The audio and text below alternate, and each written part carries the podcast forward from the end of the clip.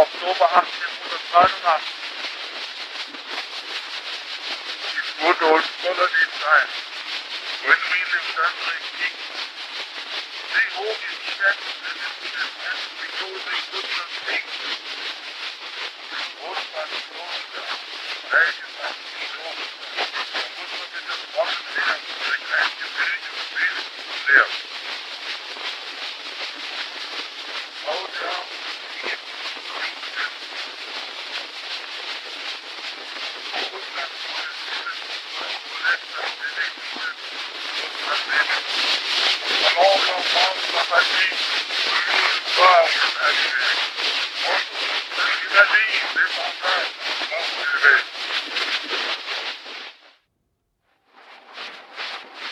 Schreibe alles mit Maß und Möglichkeit.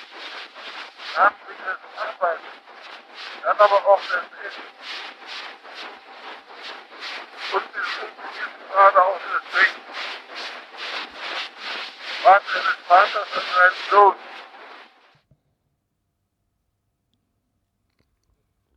Ja, interessant.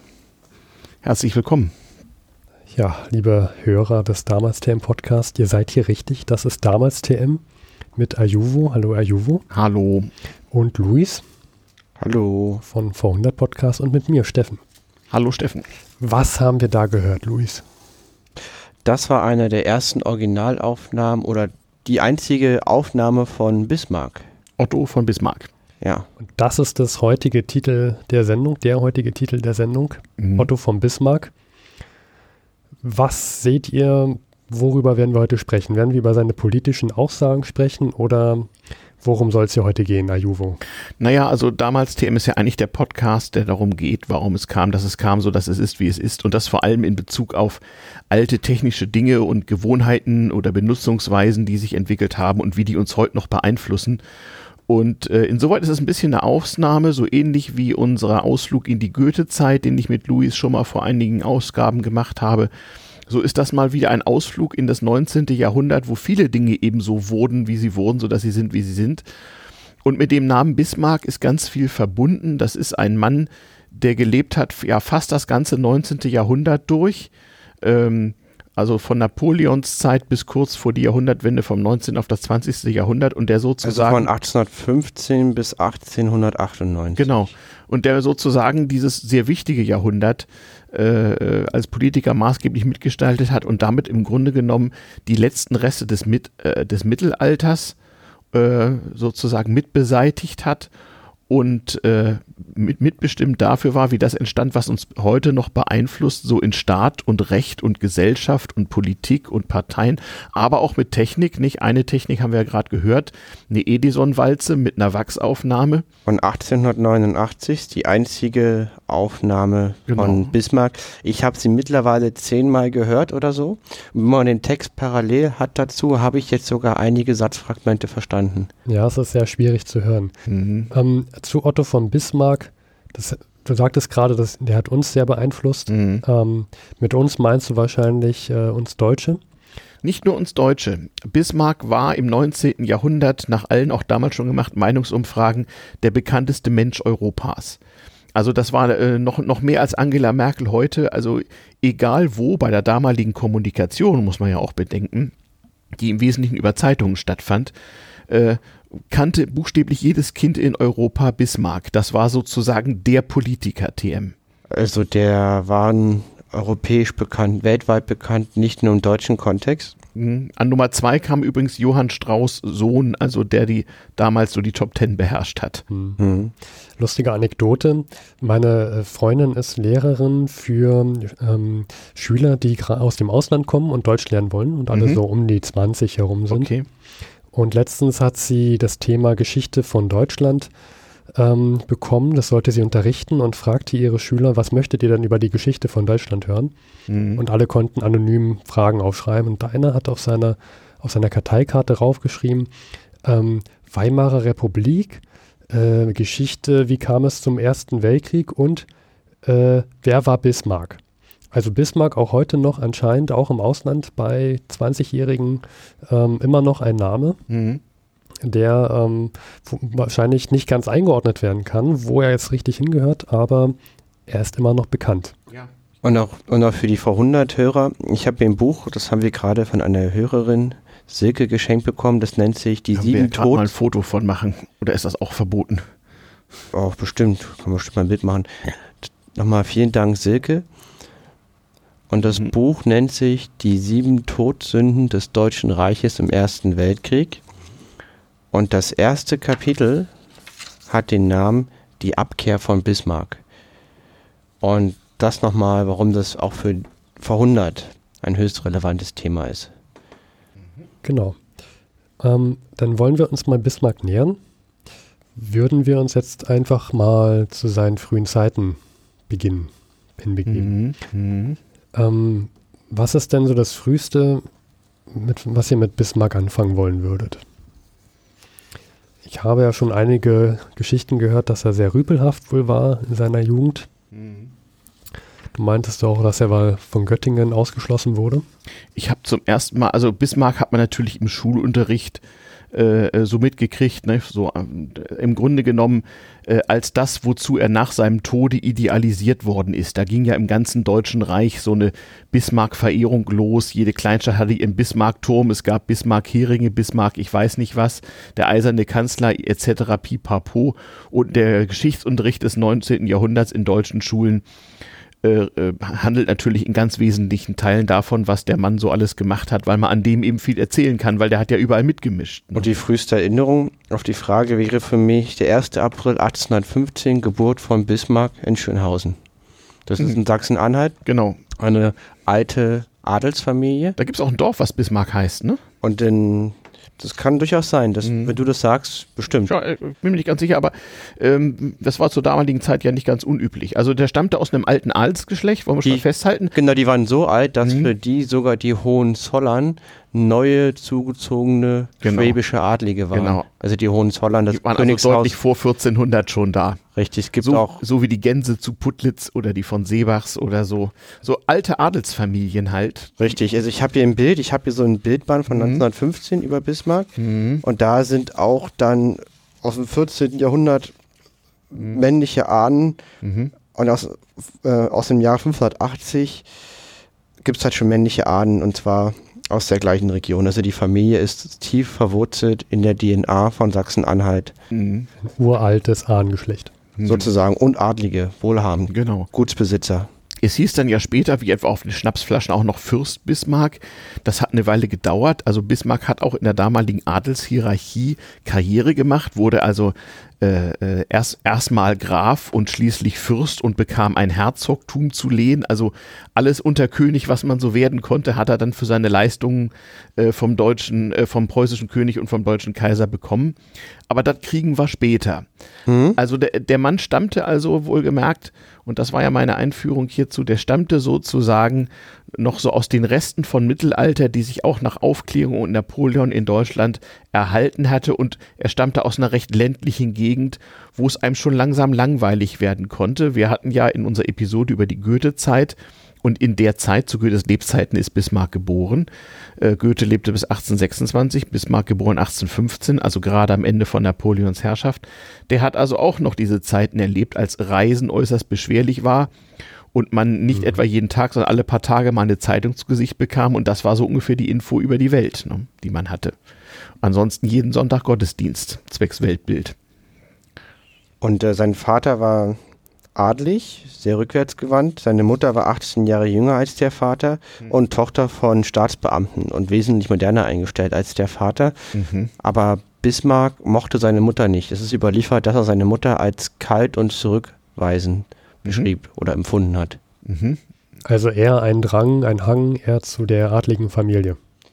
Das äh, ist halt, Ist nicht überliefert, aber könnte man vielleicht annehmen.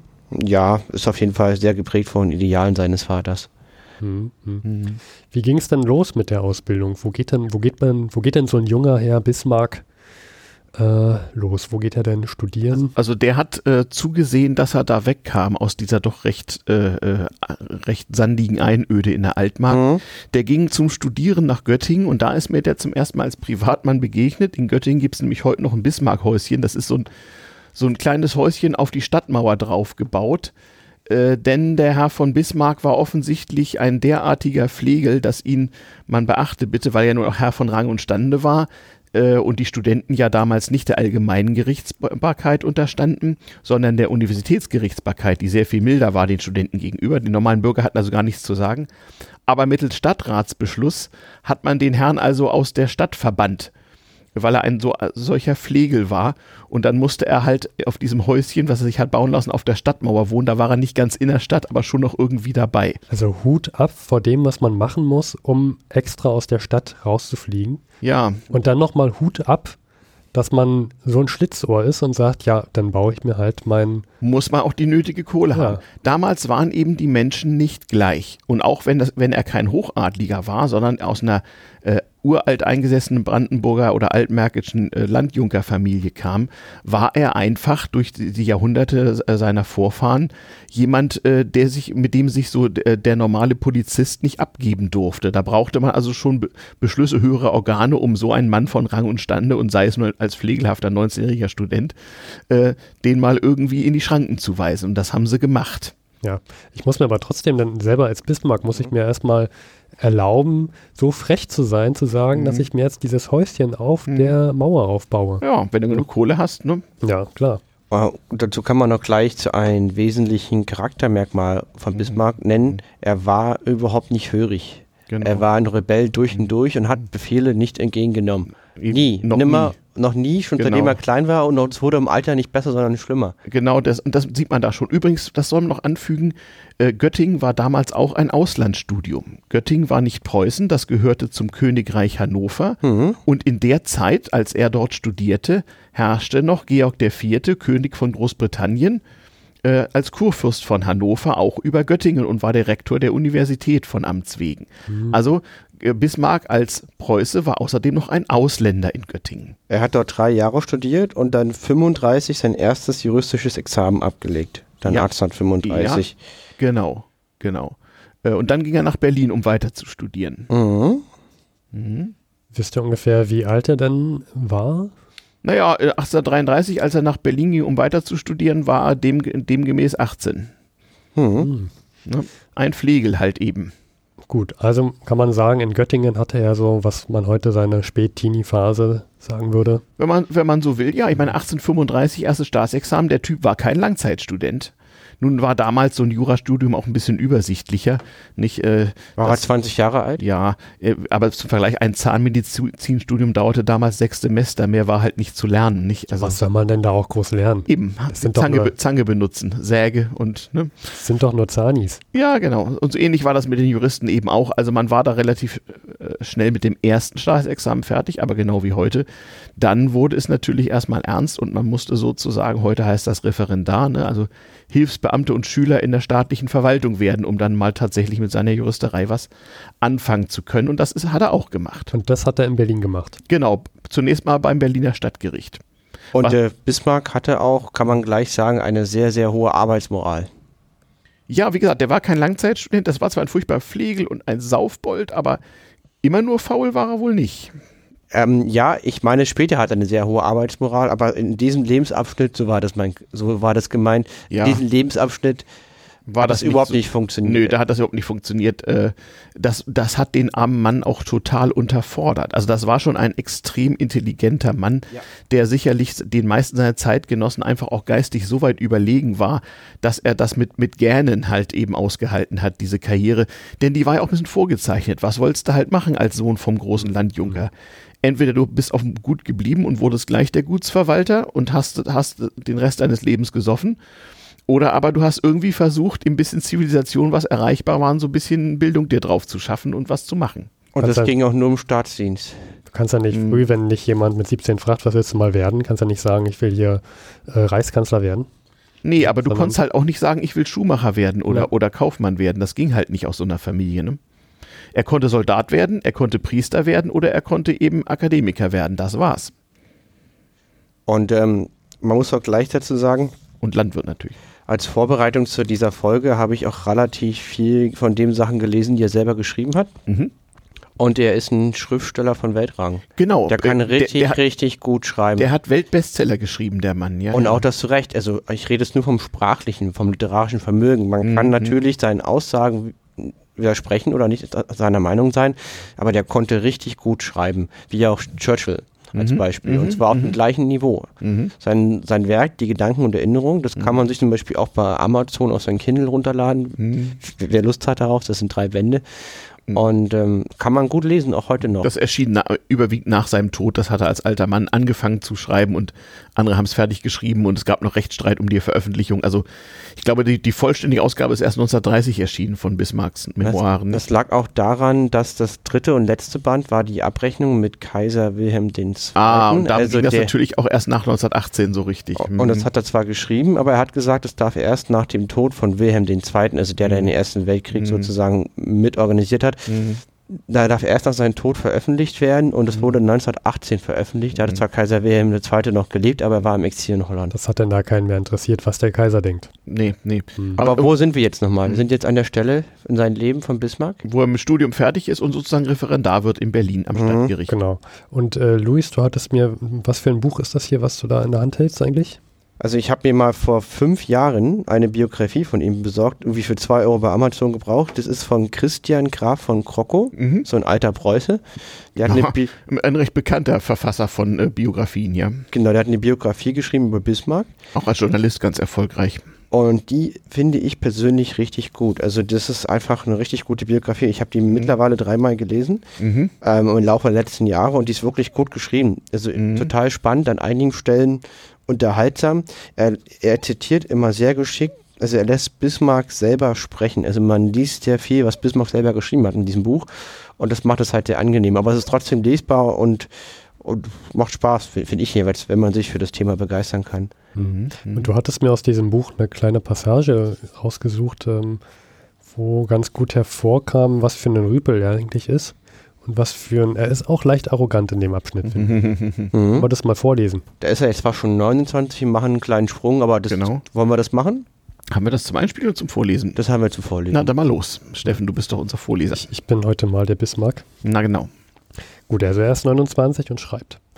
Seitdem sitze ich hier unverheiratet, sehr einsam, 29 Jahre alt, körperlich wieder gesund, aber geistig ziemlich unempfänglich, treibe meine Geschäfte mit Pünktlichkeit, aber ohne besondere Teilnahme. Suche, mein, und, äh, suche meinen Untergebenen das Leben in ihrer Art behaglich zu machen und sehe ohne Ärger an, wie sie, wie sie mich betrügen. Des Vormittags bin ich verdrießlich nach Tischen, nach Tische allen milden Gefühlen zugänglich. Mein Umgang besteht in Hunden, Pferden und Landjunkern und bei letzteren erfreue ich mich einigen Ansehens, weil ich Geschriebenes mit Leichtigkeit lesen kann. Mich zu jeder Zeit wie ein Mensch kleide und dabei ein Stück Wild mit der Akkuratesse eines Metzgers zerwirke, ruhig und dreist reite, ganz schwere Zigarren rauche und meine, Ger meine Gäste mit freundlicher Kaltblütigkeit unter den Tisch trinke. Denn leider Gottes kann ich nicht, kann ich mich nicht mehr kann ich nicht mehr betrunken werden, obschon ich mich dieses Zustandes als eines sehr glücklichen erinnere.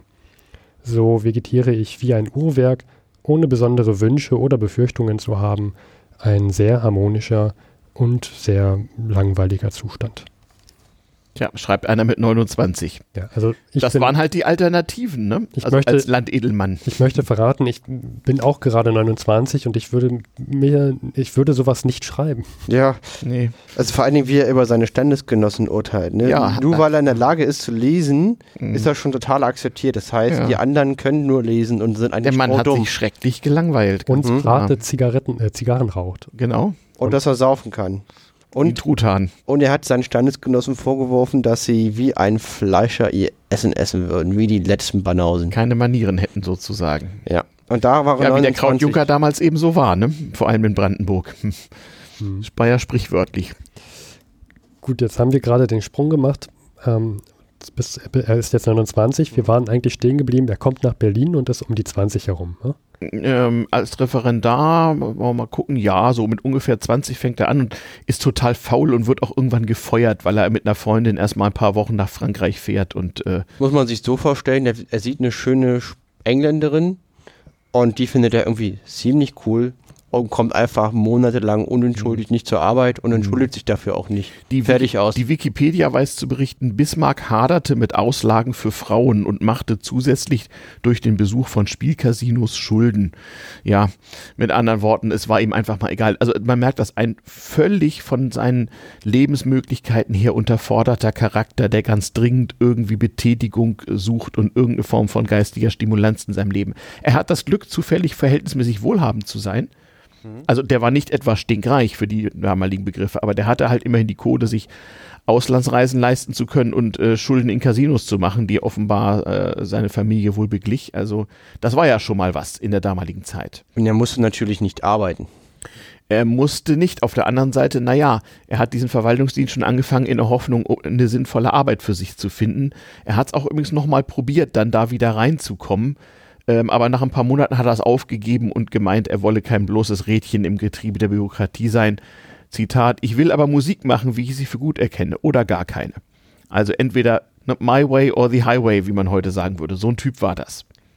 Das klingt schon eher nach dem Bismarck, den wir in der Schule gehabt hatten. Mhm. Ja, also Dann- seine, seine Gedanken durchsetzen. Genau. Dann ging ging das ja weiter. Nicht? Er hat dann, wie- nachdem er festgestellt hat, also mit Staatsbeamtentum und Juristerei, das ist es jetzt erstmal nichts. Dann hat er es mit Militär probiert, hat seinen einjährig freiwilligen Militärdienst gemacht, natürlich als, als äh, Adliger, äh, nicht als gemeiner Soldat, nicht, sondern da war man dann Kadett und dann sicherlich auch Leutnant, wenn man fertig war. Warte mal, da kann ich was sagen. Er war Flügelmann bei den Greifswalder Jägern. Ich habe hier ein Bildband von Mhm. Also- 1915 und da Ja. sind Mhm. über 100 Bilder aus Bismarcks Leben. Und da ist auch ein Bild von Bismarck als Flügelmann bei den Greifswalder Jä Jägern und deswegen vermute ich mal, Also jemand, der zu Pferd durch die Gegend reitet. Ähm, Moment, du sagst hier Bild, also Zeichnung. Kavallerie. Zeichnung, ne? Zeichnung. Es war aber, hier steht, also in dem Bild sind das Fußsoldaten. Hm. Aber Aha. Jäger ist eigentlich, na wohl, Jäger können, Jäger Ja. sind eigentlich leichte Fußsoldaten. Ja. Ist auch egal. ist auch nicht weiter tragisch, war ja auch bloß ein Jahr.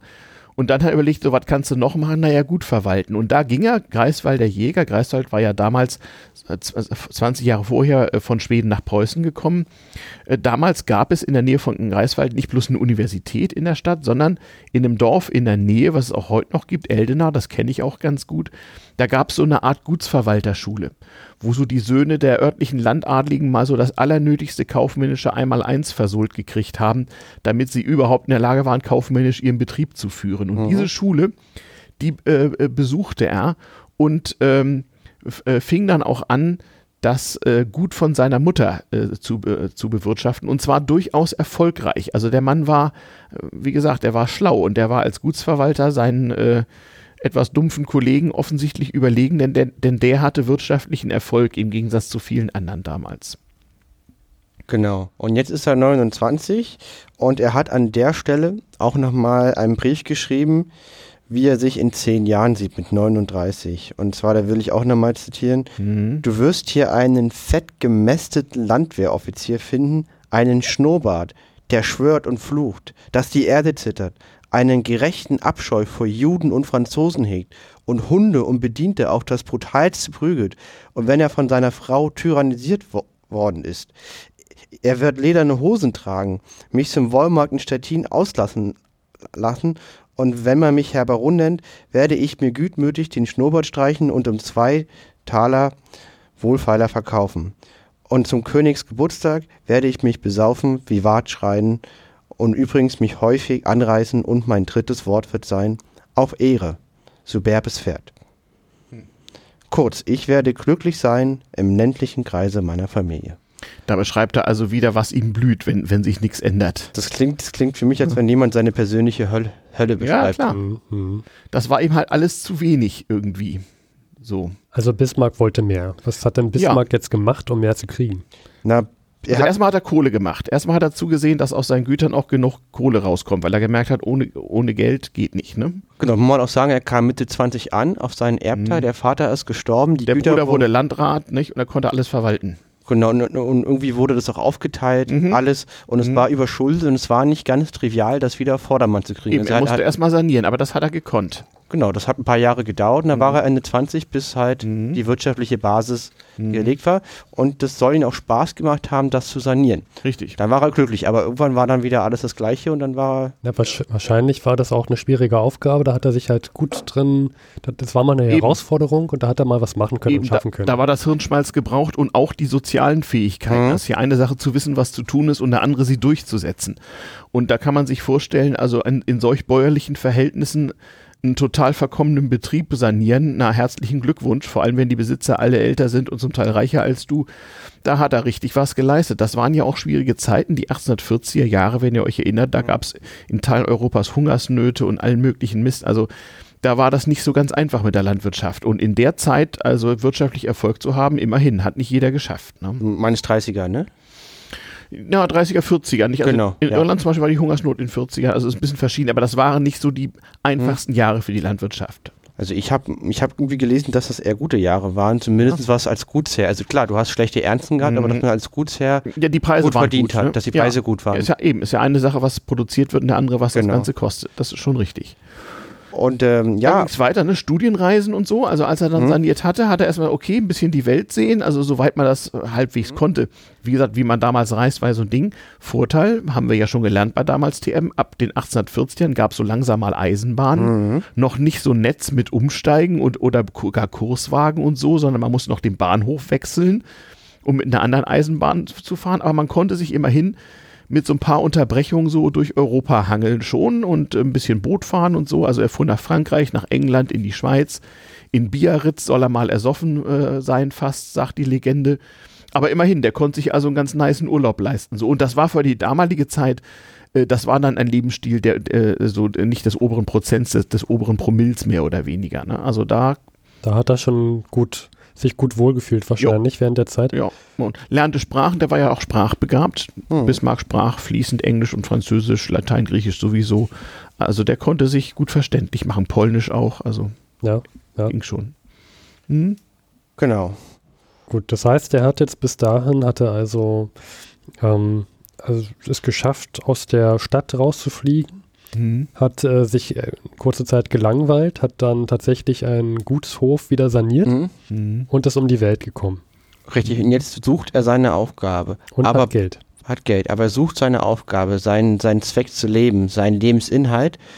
Und um den zu finden, fehlt ihm noch ein letzter Baustein, nämlich Na, passende Frau dazu. die fehlt noch.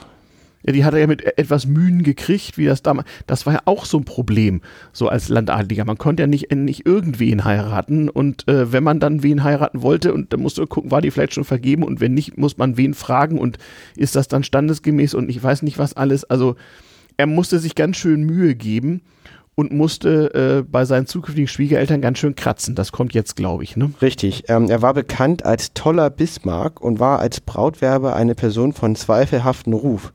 und, Wegen der sein, Frauengeschichten früher, ja, ja. und sein Gut Kniephof wurde in Kneiphof umgetaucht. Das sagt ja wohl alles. Also der, Genau. Mhm. der war jetzt nicht so die super Partie, weil, Nee. er, weil er halt moralisch so zweifelwürdig war. Und seine Auserwählte, die Johanna, die hatte sehr gut vernetzte Pietisten, strenggläubige Eltern. Pietisten, das sind Mhm.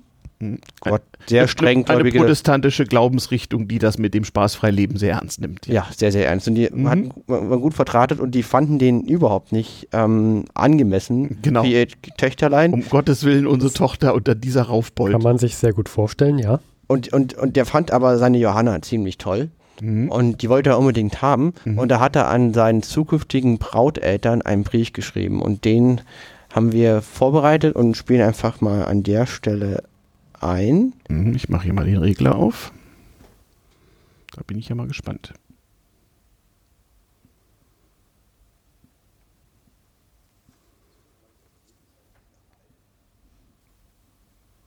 Ich beginne dieses Schreiben damit, dass ich Ihnen von vornherein seinen Inhalt bezeichne. Es ist eine Bitte um das Höchste, was Sie in dieser Welt zu vergeben haben, um die Hand Ihrer Fräulein Tochter. Ich verhehle mir nicht, dass ich dreist erscheine, wenn ich, der ich erst neuerlich und durch sparsame Begegnungen Ihnen bekannt geworden bin, den stärksten Beweis von Vertrauen beanspruche, den Sie einem Mann geben können. Ich weiß aber, dass ich auch abgesehen von allen Hindernissen in Raum und Zeit, welche ihn die Bildung eines Urteils über mich erschweren können, durch mich selbst niemals imstande sein kann, ihnen solche Bürgschaften für die Zukunft zu geben, dass sie den Einsatz eines so teuren Pfandes von ihrer Seite rechtfertigen würden, wenn sie nicht durch Vertrauen auf Gott das ergänzen, was das Vertrauen auf Menschen nicht leisten kann. Ich finde, das ist. Mhm.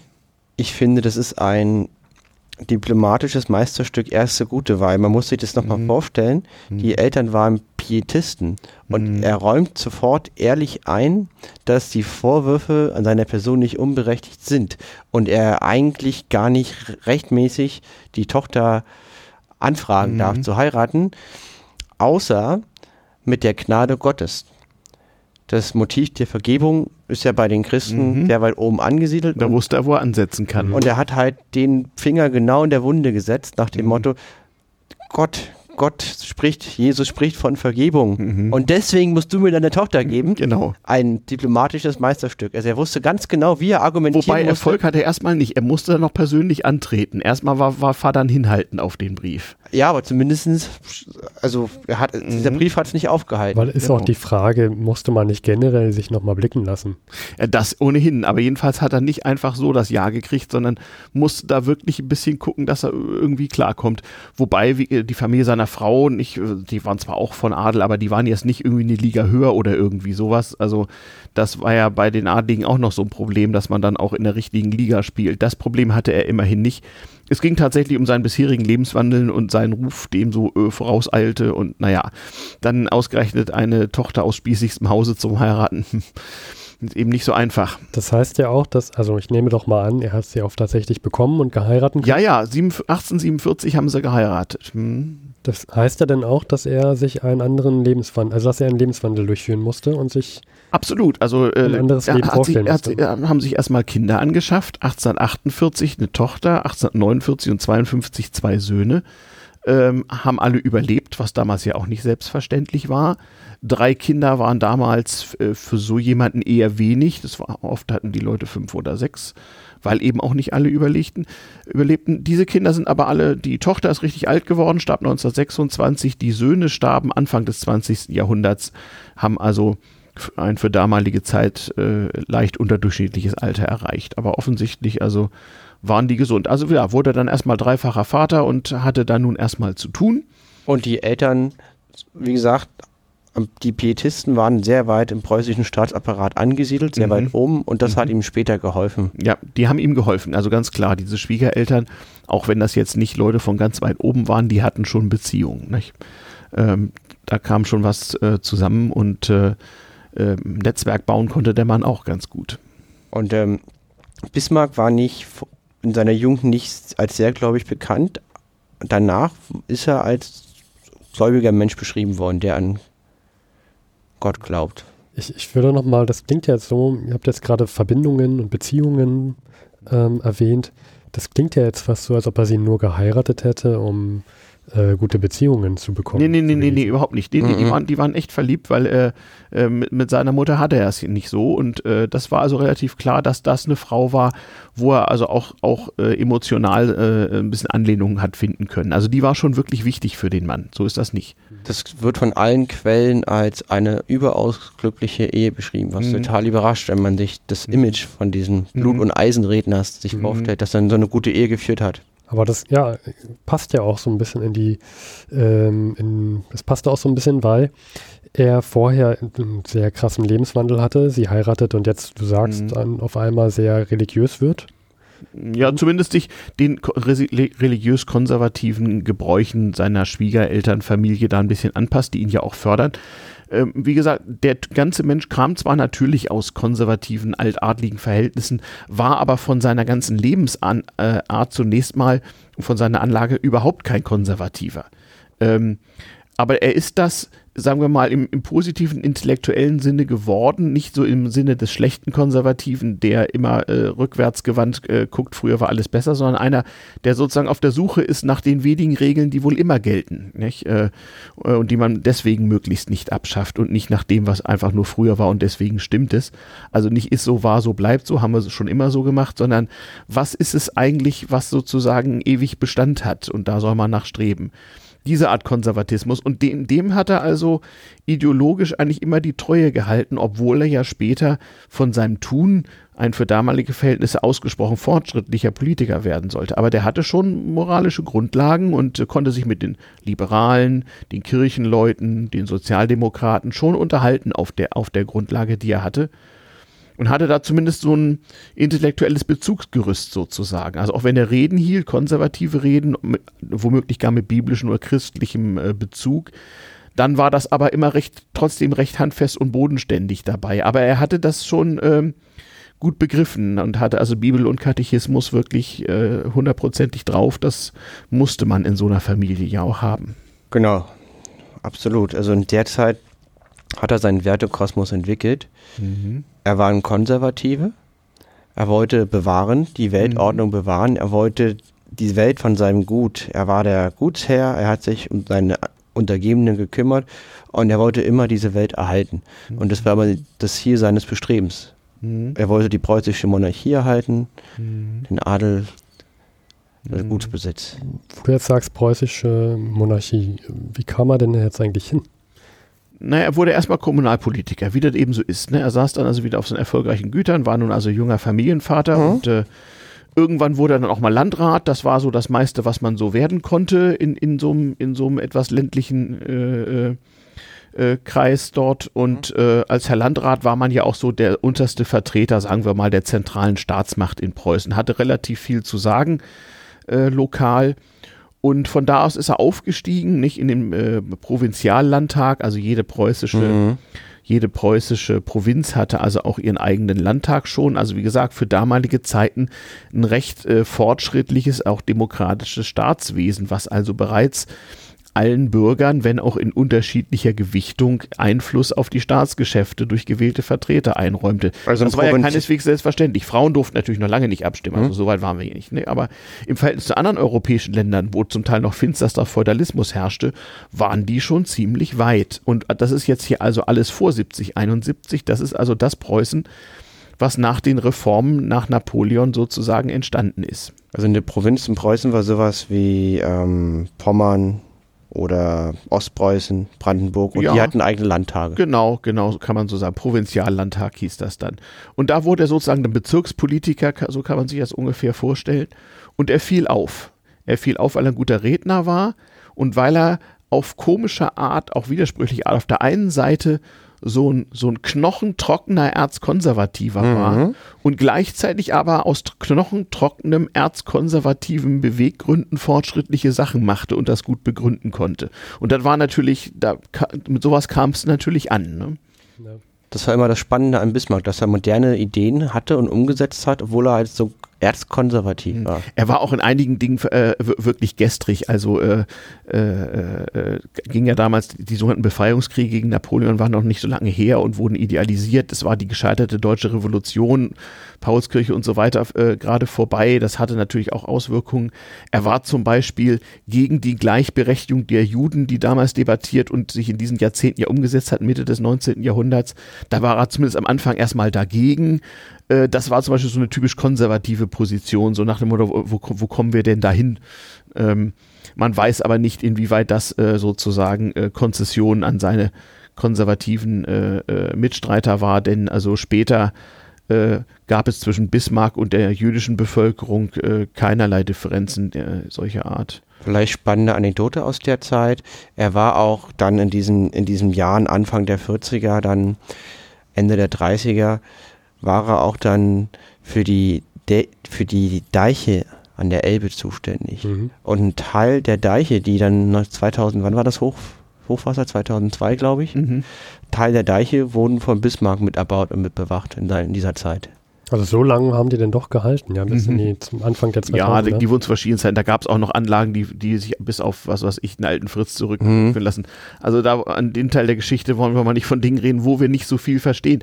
Ich sprach eben gerade davon, von deutscher Revolution und so weiter. Da sollten wir vielleicht mal was drauf, ähm, äh, drauf verlieren. Also äh, bevor das also so richtig modern wurde, musste also die äh, deutsche Revolution von 48, 49 äh, überstanden werden und auch in irgendeiner Form in irgendeiner Form äh, äh, bewältigt, denn wie wir ja wissen, nach den, nach den Befreiungskriegen der großen Euphorie, den preußischen Reformen, kam ja erstmal wieder Restauration und Repression. Auf dem Wiener Kongress hatten ja die europäischen Großmächte beschlossen, alles wird wieder wie früher, so sinngemäß. Und die Liberalen wurden auch in Deutschland, auch in Preußen erstmal wieder kräftig unterdrückt. Es gab dann ab und zu mal so ein paar so ein paar Ausreißer, nicht? Man erinnert sich an das Hambacher Fest 1832, wo man auch Solidarität mit den revolutionären Polen übte. Ähm, und irgendwann gab es tatsächlich relativ zeitgleich in Europa Ende der 1840er Jahre revolutionäre Bestrebungen, so auch in Preußen. Allerdings liefen die in Preußen ein bisschen geordneter ab als anderswo sonst, sonst wäre es ja auch nicht Preußen gewesen. Also der Konflikt war, das Volk ist damals gegen Napoleon auferstanden mhm. und hat und hat gegen Napoleon gekämpft. Und mhm. dies zu ermöglichen, wurden unter anderem in Preußen zahlreiche Reformen durchgeführt. Mhm. Und der preußische König hat auch danach, 1815, nach Ende des mhm. Krieges, viele Zusagen gemacht zu einer mhm. Demokratisierung des Landes, die nicht mhm. gehalten wurden. Mhm. Das ist den Konflikt, den wir jetzt gerade haben. Mhm. Ne? Das kann man, siehst du das auch so? Ja, also äh, die Geschichte ist natürlich äh, wie, wie immer komplizierter und die stellt sich je nach europäischen Land ein bisschen anders, da auch nach jedem deutschen Land. Also wohlgemerkt, es gibt hier immer noch kein Deutschland. Es gibt ein nach dem Wiener Kongress größer gewordenes Preußen, was sich erstmal konsolidieren muss ja, wo plötzlich Berlin in der Mitte liegt, so von Köln bis nach Königsberg, jeweils 600 Kilometer, gab es auch deswegen auch Telegrafie und so, wir hatten das schon, gab es auch Kommunikationsbedürfnisse und man musste erstmal konsolidieren. Und es gab einen Kampf zwischen, zwar zwischen den Konservativen und den Liberalen darum, wie weit den Reformen nun gehen sollten. Mhm. Aber in der Tat, das stimmt, das ist nicht nur spätere Mythologisierung, sondern im Kampf gegen Napoleon hat es eben wirklich erste Schritte zu einer deutschen Einheit gegeben. Also die Leute, die da aus Württemberg und Bayern und Preußen und Mecklenburg zusammen irgendwo im Schützengraben lagen, mochten sich natürlich nicht mehr als In- und Ausländer sehen danach, weil sie ja feststellten, wir können uns ja prima unterhalten. Und die Liberalen haben gesagt, so, wir, wir gründen jetzt die liberale Deutsche Republik. Und wo die Fürsten da bleiben, wollen wir mal sehen. Na, und die hatten natürlich Angst und sagten, nee, nee, nee, nee, nee, wollen wir mal ganz vorsichtig sein. Und in dieser Zeit wurde Bismarck sozusagen Politiker und der hat es eben geschafft, sehr konservativ zu sprechen, zu argumentieren, aber die eine oder andere fortschrittliche Sache zu machen. Mhm.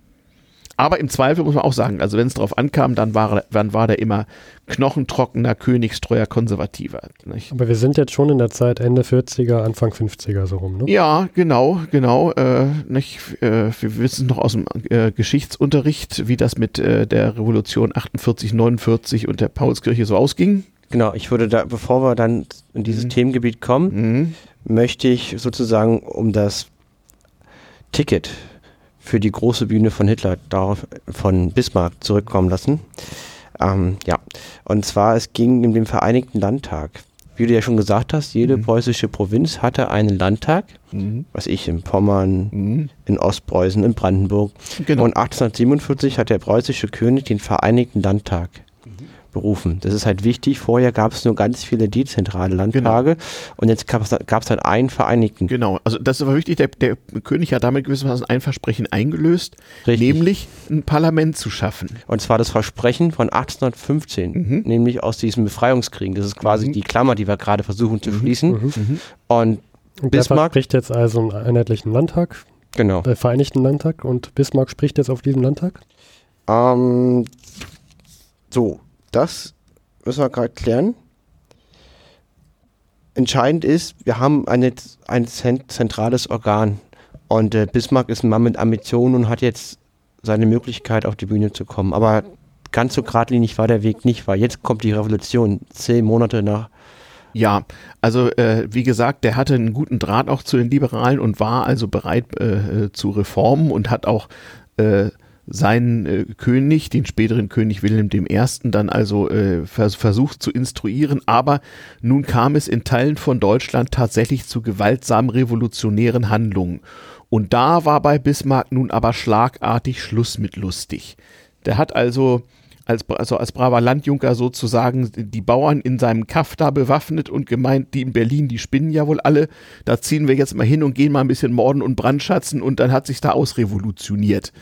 Ähm, der zuständige General der preußischen Armee musste ihn also von diesem Plan abhalten, weil das wäre auch äh, äh, militärisch äh, äh, keine sehr schöne Sache geworden, sagen wir mal so. Die wollten also wirklich mit Forken und Mistgabeln ähm, äh, und Fackeln äh, dann da sozusagen Berlin nach, Be nach, Berlin ziehen und erstmal ein bisschen randalieren und den Herren Revolutionären den Marsch blasen. Ähm, so starke, war halt die Stimmung. Starke Sache. Ja, naja, er war eben so, der hat gemeint, man kann über alles reden, aber hier einfach mal äh, rumrandalieren ist nicht. Äh, das werden wir ja sehen. Und naja, sein Dienstherr, der spätere König Wilhelm I., hat sich ja auch durch äh, massive gewaltsame Repression hervorgetan in diesen revolutionären Umtrieben. Sein Vater hat in Berlin ganz brav äh, den Toten der Revolution Referenz erwiesen und hat auf diese Weise auch sehr geschickt, diplomatisch sozusagen, ähm, ja, das Ende der Revolution ohne ein massives Scheitern sozusagen ähm, äh, anerkannt. Es kam dann ja auch eben nicht in Preußen, aber in Frankfurt eben zum Paulskirchenparlament und so weiter. Also man hat sozusagen diese Revolution ohne, ohne massive Niederschlagung beendet. Niedergeschlagen wurden, in Anführungsstrichen würde man heute sagen, die Radikalen, nicht? Die zogen also mit Armee durch Deutschland und wurden irgendwann im äußersten Südwesten Deutschlands in, in Baden, in, in Rastatt und Umgebung dann von preußischen Truppen tatsächlich ähm, militärisch geschlagen und die Anführer dann auch tatsächlich äh, an Ort und Stelle erschossen, allerdings wirklich nur die Anführer. Auch da hat man so drauf geachtet, dass das nun nicht noch Grund zu Konsequenzen von Konsequenzen von Konsequenzen und zu ewigen weiterem Streit ist. Ähm, also deutsche Revolutionsgeschichte wollen wir hier mal nicht bis zum Ende betreiben. Mhm. Äh, in anderen deutschen Ländern lief das ein bisschen anders ab. Da waren die, die Herrscher auch etwas weniger fortschrittlich als Bismarck und sein König. Ähm, da gab es entsprechend mehr Ärger und das äh, durchaus auch zu Recht. Da hat Bismarck unter anderem auch gesehen, dass es eben kleinere deutsche Länder gibt, wo das mit Reformen äh, äh, überhaupt nicht war, sondern wo alles, alles im Grunde genommen äh, wie vor Napoleon vor sich hinging und dass es so nicht weiterginge. Das wird ein paar Jahrzehnte später eine Rolle spielen. Und die Revolution war für ihn ein Schock. Ja, ein bisschen. Also mit Gewalt hat er so nicht gerechnet. Ähm, allerdings auch nicht äh, mit der Gewaltbereitschaft auf allen Seiten. Also das war ja zum Teil durchaus hässlich, das war ja was Neues, dass man sozusagen, also ähm, muss man auch noch sehen, das war ja noch Trauma 30-jähriger Krieg, nicht? Warum ist preußischer Militarismus, wie das später genannt wurde, entstanden? Naja, aus der Erfahrung des 30-jährigen Krieges hatten wir auch schon mal in einer vorherigen Sendung. Sowas wollte man nie wieder haben, dass fremde Truppen kreuz und quer durchs Land ziehen unter Morden und Brandschatzen sozusagen. Und so war auch dieser innere, dieser Bürgerkrieg natürlich ein unerhörtes Ding, was es unbedingt also äh, äh, abzustellen galt. Das berühmteste Bild von 1848 sind diese Barrikadenkämpfe in Berlin, mhm. wo dann mhm. die preußischen Truppen Berlin mhm. stürmen und die ja. Revolutionäre mit Barrikaden versuchen, die Truppen ja, aufzuhalten. Richtig, genau.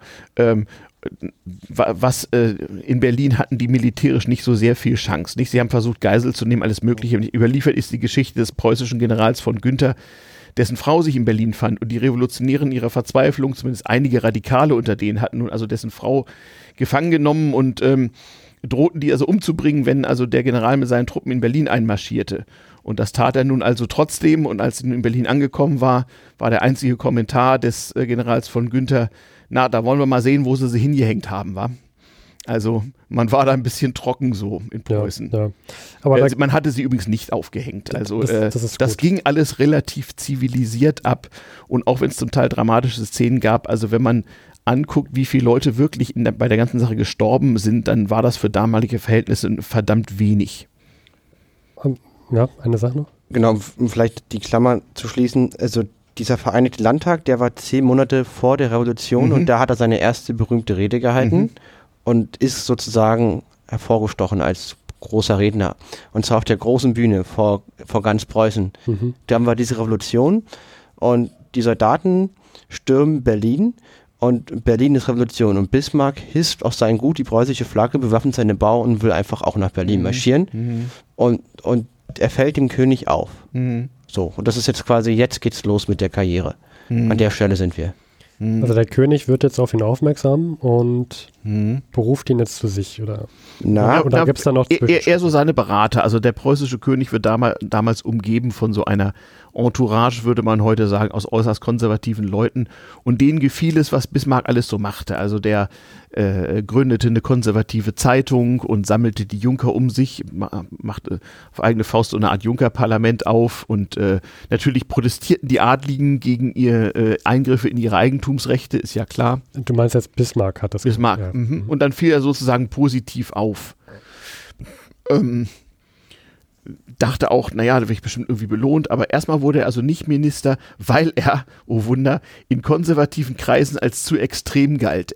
Das war halt ein Typ, der immer rundheraus die Wahrheit gesagt hat oder was er dafür hielt. Ne? und der war den zu radikal. Der auch. war den zu radikal, Also ja. zu radikal konservativ, dem preußischen König. Also Zu radikal konservativ. Zu radikal. Ja, ja. Also der preußische, er- der er- preußische König schrieb auf eine entsprechende Vorschlagsliste, äh, wo, wo, wo er Minister werden sollte, als Randbemerkung, nur zu gebrauchen, wenn das Bajonett schrankenlos waltet. Mhm. Also er war eigentlich der Typ, der, äh, wenn Schluss mit lustig ist und den Leuten das Wort physisch abgeschnitten wird. Sehr interessant. Also er war trotzdem, obwohl er konservativ war mit liberalen Mhm. Veränderungen, war Ja. er den Leuten zu konservativ. Also nicht den Leuten, dem preußischen König. Ja, Dem, preußischen dem König. Establishment, sagen wir mal. Er war dem Establishment zu radikal. Die hatten einfach Angst davor, dass er zwar auch konservativ ist wie sie, aber halt äh, ihnen intellektuell überlegen, wesentlich konsequenter und zur Not auch noch zur rücksichtslosen Anwendung von Gewalt bereit.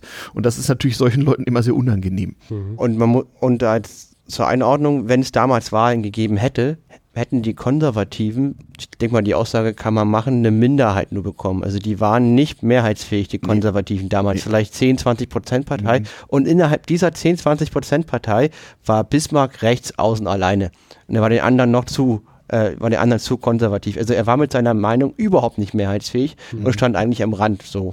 Es ist ja halt auch immer schwierig, ne? So eine Person, wenn du weißt, du bist, du hast jetzt eh nur so eine Minderheit und jetzt steht da so eine doch charismatische Person anscheinend vor dir und gibt starke Thesen von sich, auch mit einer, mit einer Selbstsicherheit und Entschlossenheit wahrscheinlich, Mhm. dass du sagst, wie- wenn wir den jetzt hier aufnehmen, dann können wir den gar nicht kontrollieren. Ja. Na, er hat sich ja gewandelt im Laufe der Jahrzehnte, nicht? Hm? Vielleicht können wir nur ganz kurz den Faden abschließen, wie Mhm. er jetzt äh, sozusagen weiter, seine Karriere weiterging. Mhm. Und zwar, ne, er, hat Berlin nicht gestürmt, der König wurde ihn aufmerksam, er war ihnen zu konservativ, zu radikal. Die mochten ihn aber und wollten sich seine Dienste sichern und die haben ihn weggeschickt. Und wohin haben sie ihn geschickt? Ja. Und zwar als Abgeordneter, und zwar für die Frankfurter Nationalversammlung. Das ist das Ergebnis der Revolution von Mhm. Das, das 1848 Paulskirchenparlament, ja. das Paulskirchenparlament in Frankfurt. Mhm. Und da haben sich Abgeordnete getroffen, um zu debattieren, wie es mit Deutschland weitergeht. Da waren Mhm. Abgeordnete aus Mecklenburg, hat natürlich aus Preußen Mhm. und aus Österreich. Und ähm, er war der preußische Gesandte für diese Versammlung. Das ist ein durchaus wichtiges Amt. Und das war die Chance für Bismarck, sich zu profilieren und die Leute von seinen Stärken und Schwächen Ja, aber so ein großer Fan vom Parlamentarismus war der ja damals nur noch nicht, ne? Ja, und es war ja auch eine klare Ansage von Preußen, dass die den da hingeschickt haben. Ne? Ich meine, muss ich Mhm. Ja, ja. da gibt es eine Revolution und, ähm, und der, der, der König gibt nach und sagt, okay, wir machen jetzt hier im Parlament und überlegen, wie geht's mit Deutschland weiter, wie setzen Mhm. wir eure Wünsche um und wen schickt er dahin als seinen Gesandten Bismarck? Der Typ, der die alle erschießen wollte mit seinen Bauern. Mhm. Das ist auch ein klares Statement. Ja, und es ging auch damals schon, da ich äh, deutsche Romantik und so weiter. Auch damals hieß es ja mal wieder, nach 1815, 1832, äh, äh, 1848 hieß es dann wieder deutsche Einheit. Das stand ja äh, seit dem Sieg über Napoleon auch von unten her kommend sozusagen immer wieder auf der Tagesordnung. Wie soll man denn das nun gestalten? Und wenn ihr noch wisst, diese, äh, äh, dieses Frankfurter Paulskirchenparlament hat sich eben sowas beschäftigt und unter anderem sollte ja damals schon ähm, der preußische König, damals noch Friedrich Wilhelm IV., deutscher Kaiser werden. Und äh, unter anderem Bismarck hat ihn dazu gebracht, das abzulehnen mit der berühmten Begründung, was sagte der, der preußische König, als äh, der sächsische König übrigens als Kurier kam, um ihm nun die Kaiserkrone anzutragen. Ich glaube, du bist gerade sehr schnell. Also dieser Hm. in der Paulskirche, da sitzen jetzt die ganzen Abgeordneten Ja. und die haben gesagt, wir wollen jetzt einen deutschen Staat Genau. und unser Kaiser soll der preußische König werden. Mhm. Und äh, das, jetzt denkt man sich, ja, das ist doch eigentlich keine schlechte Idee, weil es ist Zeit für die deutsche Mhm. Nation und der König, Kaiser ist besser als König, er kann dann der große Oberchef werden, der Mhm. freut sich auch. Aber dann kommen wir genau in die Situation, die du gerade beschrieben hast, Stefan. Mhm. Und dann? Ja, sag, beende deinen Satz, ich wollte nochmal kurz. Hast du, Den, hast du mich jetzt vergessen lassen. und Das- zwar, das, der äh, sächsische König geht zum preußischen Kaiser. im Auftrage des, des Bundesparlaments Genau. und sagt äh, zum, zum preußischen König und sagt, wollt ihr nicht Kaiser von Deutschland werden? Und was macht der? Jetzt, jetzt wird es interessant. Jetzt wird's interessant. Äh, der überlegt sich zunächst mal und Bismarck, der, der zu dem Zeitpunkt da schon ein recht gutes Verhältnis zu ihm hat und sehr einflussreich ist, genau wie auch später bei Wilhelm I., Bismarck kommt überhaupt gar nicht in Frage und lässt ablehnen mit den Worten, die, die, die Krone von, von, von Kaufmann, wie, war, wie hieß es, die, die Krone von Kaufmann und Bauersleuten will ich nicht haben. So nach dem Motto, Richtig. äh, äh, wo, wo kämen wir hier hin, wenn irgendwelche Bürgerlichen hier Kronen verteilen? Wo sind wir denn hier? Bin der, bin der gottgewollte König, Genau. verdammte Axt, und ich lasse mir von euch nicht zum Kaiser aufrufen. So ist es. Von euch schon mal gar nicht. Aber Genau. da muss man mal sagen, ich darf, also für die Zeit, man muss immer die Zeit berücksichtigen, Mhm. Hatte da, finde ich, genau den Zeitgeist auch getroffen. Also war, er, er muss ja, wenn er jetzt zum Kaiser berufen wird, Mhm. dann muss er ja auch die ganzen bisherigen ähm, großen Adligen hinter sich wissen. Mhm. Er kann ja nicht einfach sich jetzt sagen, ja, das Volk hat mich jetzt zum Kaiser ausberufen. Mhm. Nee, Ähm, das konnte also er auch ich nicht. das jetzt. Er hat genau gemerkt, dass das ein politischer Fehler ist. Also Bismarck hat das gemerkt und der König dann auch. Ähm, das hätte ja geheißen, Ein dass wir, Kaiser, dass wir damals schon äh, mi- Mitte des 19. Jahrhunderts in Deutschland ein Parlament gehabt hätten, das irgendwo das letzte Wort hat. Mhm. Das kommt natürlich überhaupt nicht in Frage. Ein Kaiser, ein Gnaden des Parlaments. Ja, Oder genau ein sowas. König im eigenen Land. Was also nichts dergleichen und daran ist die Sache denn ja auch gescheitert. Aber es gab natürlich, es gab natürlich äh, äh, Ersatz. Denn ich meine, es war ja nicht nur äh, Romantizismus und, und äh, nationaler Überschwang, der nach deutscher Einheit rief, sondern es waren ja auch wirtschaftliche Dinge. Wir hatten es in der Folge Logistik, es gab die Eisenbahn, es gab Telegrafen, es gab wirtschaftlichen Fortschritt. Und was muss es unbedingt geben? Na, unter anderem um Himmels Willen mal Beseitigung der Zollschranken. Wir hatten sie in der Goethe-Folge schön beschrieben. Mhm. Zollverein war das ganz große Thema und da konnte sich nicht gleich ganz Deutschland einigen, aber erstmal Norddeutschland und dann der Süden später. Und in der Richtung machte man dann Politik und sagte, na gut, es gibt einen deutschen Bund aus selbstständigen äh, Feudalstaaten und der Deutsche Bund hat auch ein Parlament. Erst gab es einen norddeutschen Bund und dann gemeinsam und der kann auch Krieg erklären und eine Armee und also dieses, dieses Frankfurter Parlament blieb bestehen. Man hat jetzt nicht gesagt, geht nach Hause, ist doch alles Mist hier. Ja, das wäre ja auch politisch grober Unfug. Genau, es gab, es gab ja auch eine Menge Ärger mit Russland und mit Österreich und äh, es gab eine Frage, wie geht man in Frankreich mit Napoleon III. um, denn die Franzosen hatten die Demokratie auch quasi mal wieder abgeschafft und man wusste nicht, wo, wo das wohl hinführen sollte. Äh, die Polen waren doch nicht selbstständig geworden. Es war nach wie vor so, dass es eine, eine lange deutsch-russische Grenze quer durchs heutige Polen gab und äh, man fragte sich, was soll denn das mal werden? Es gab auch noch ganz, ähm, aus heutiger Sicht ganz lustige Relikte altertümlicher Zeit. So kam es zum Beispiel im Kanton Neuenburg in der Schweiz, ähm, der durch feudale Erbrechtsgeschichten zu Preußen hätte gehören müssen, weil irgendwie Friedrich der Große da irgendwann mal was geerbt hatte, kam es irgendwann in den 1850er Jahren, die Zahl weiß ich nicht auswendig, zu einem royalistischen Aufstand.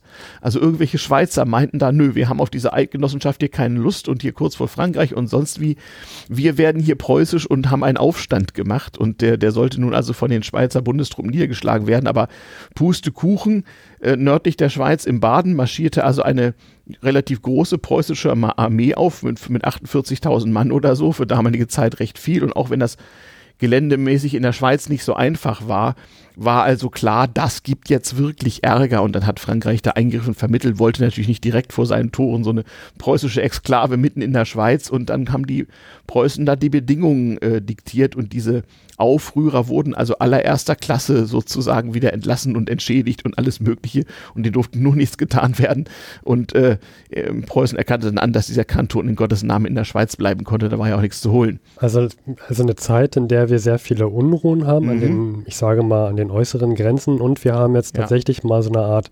Bündnissystem. Ja, mit Kommen. fortschrittlichen Großstaaten, mit sehr, zum Teil sehr rückschrittlichen Kleinstaaten, wo zum Teil also Leute äh, eine Regierung waren, von denen man dann in heutiger Sprache sagen würde, die, die gingen gar nicht, auch nach damaligen Maßstäben nicht.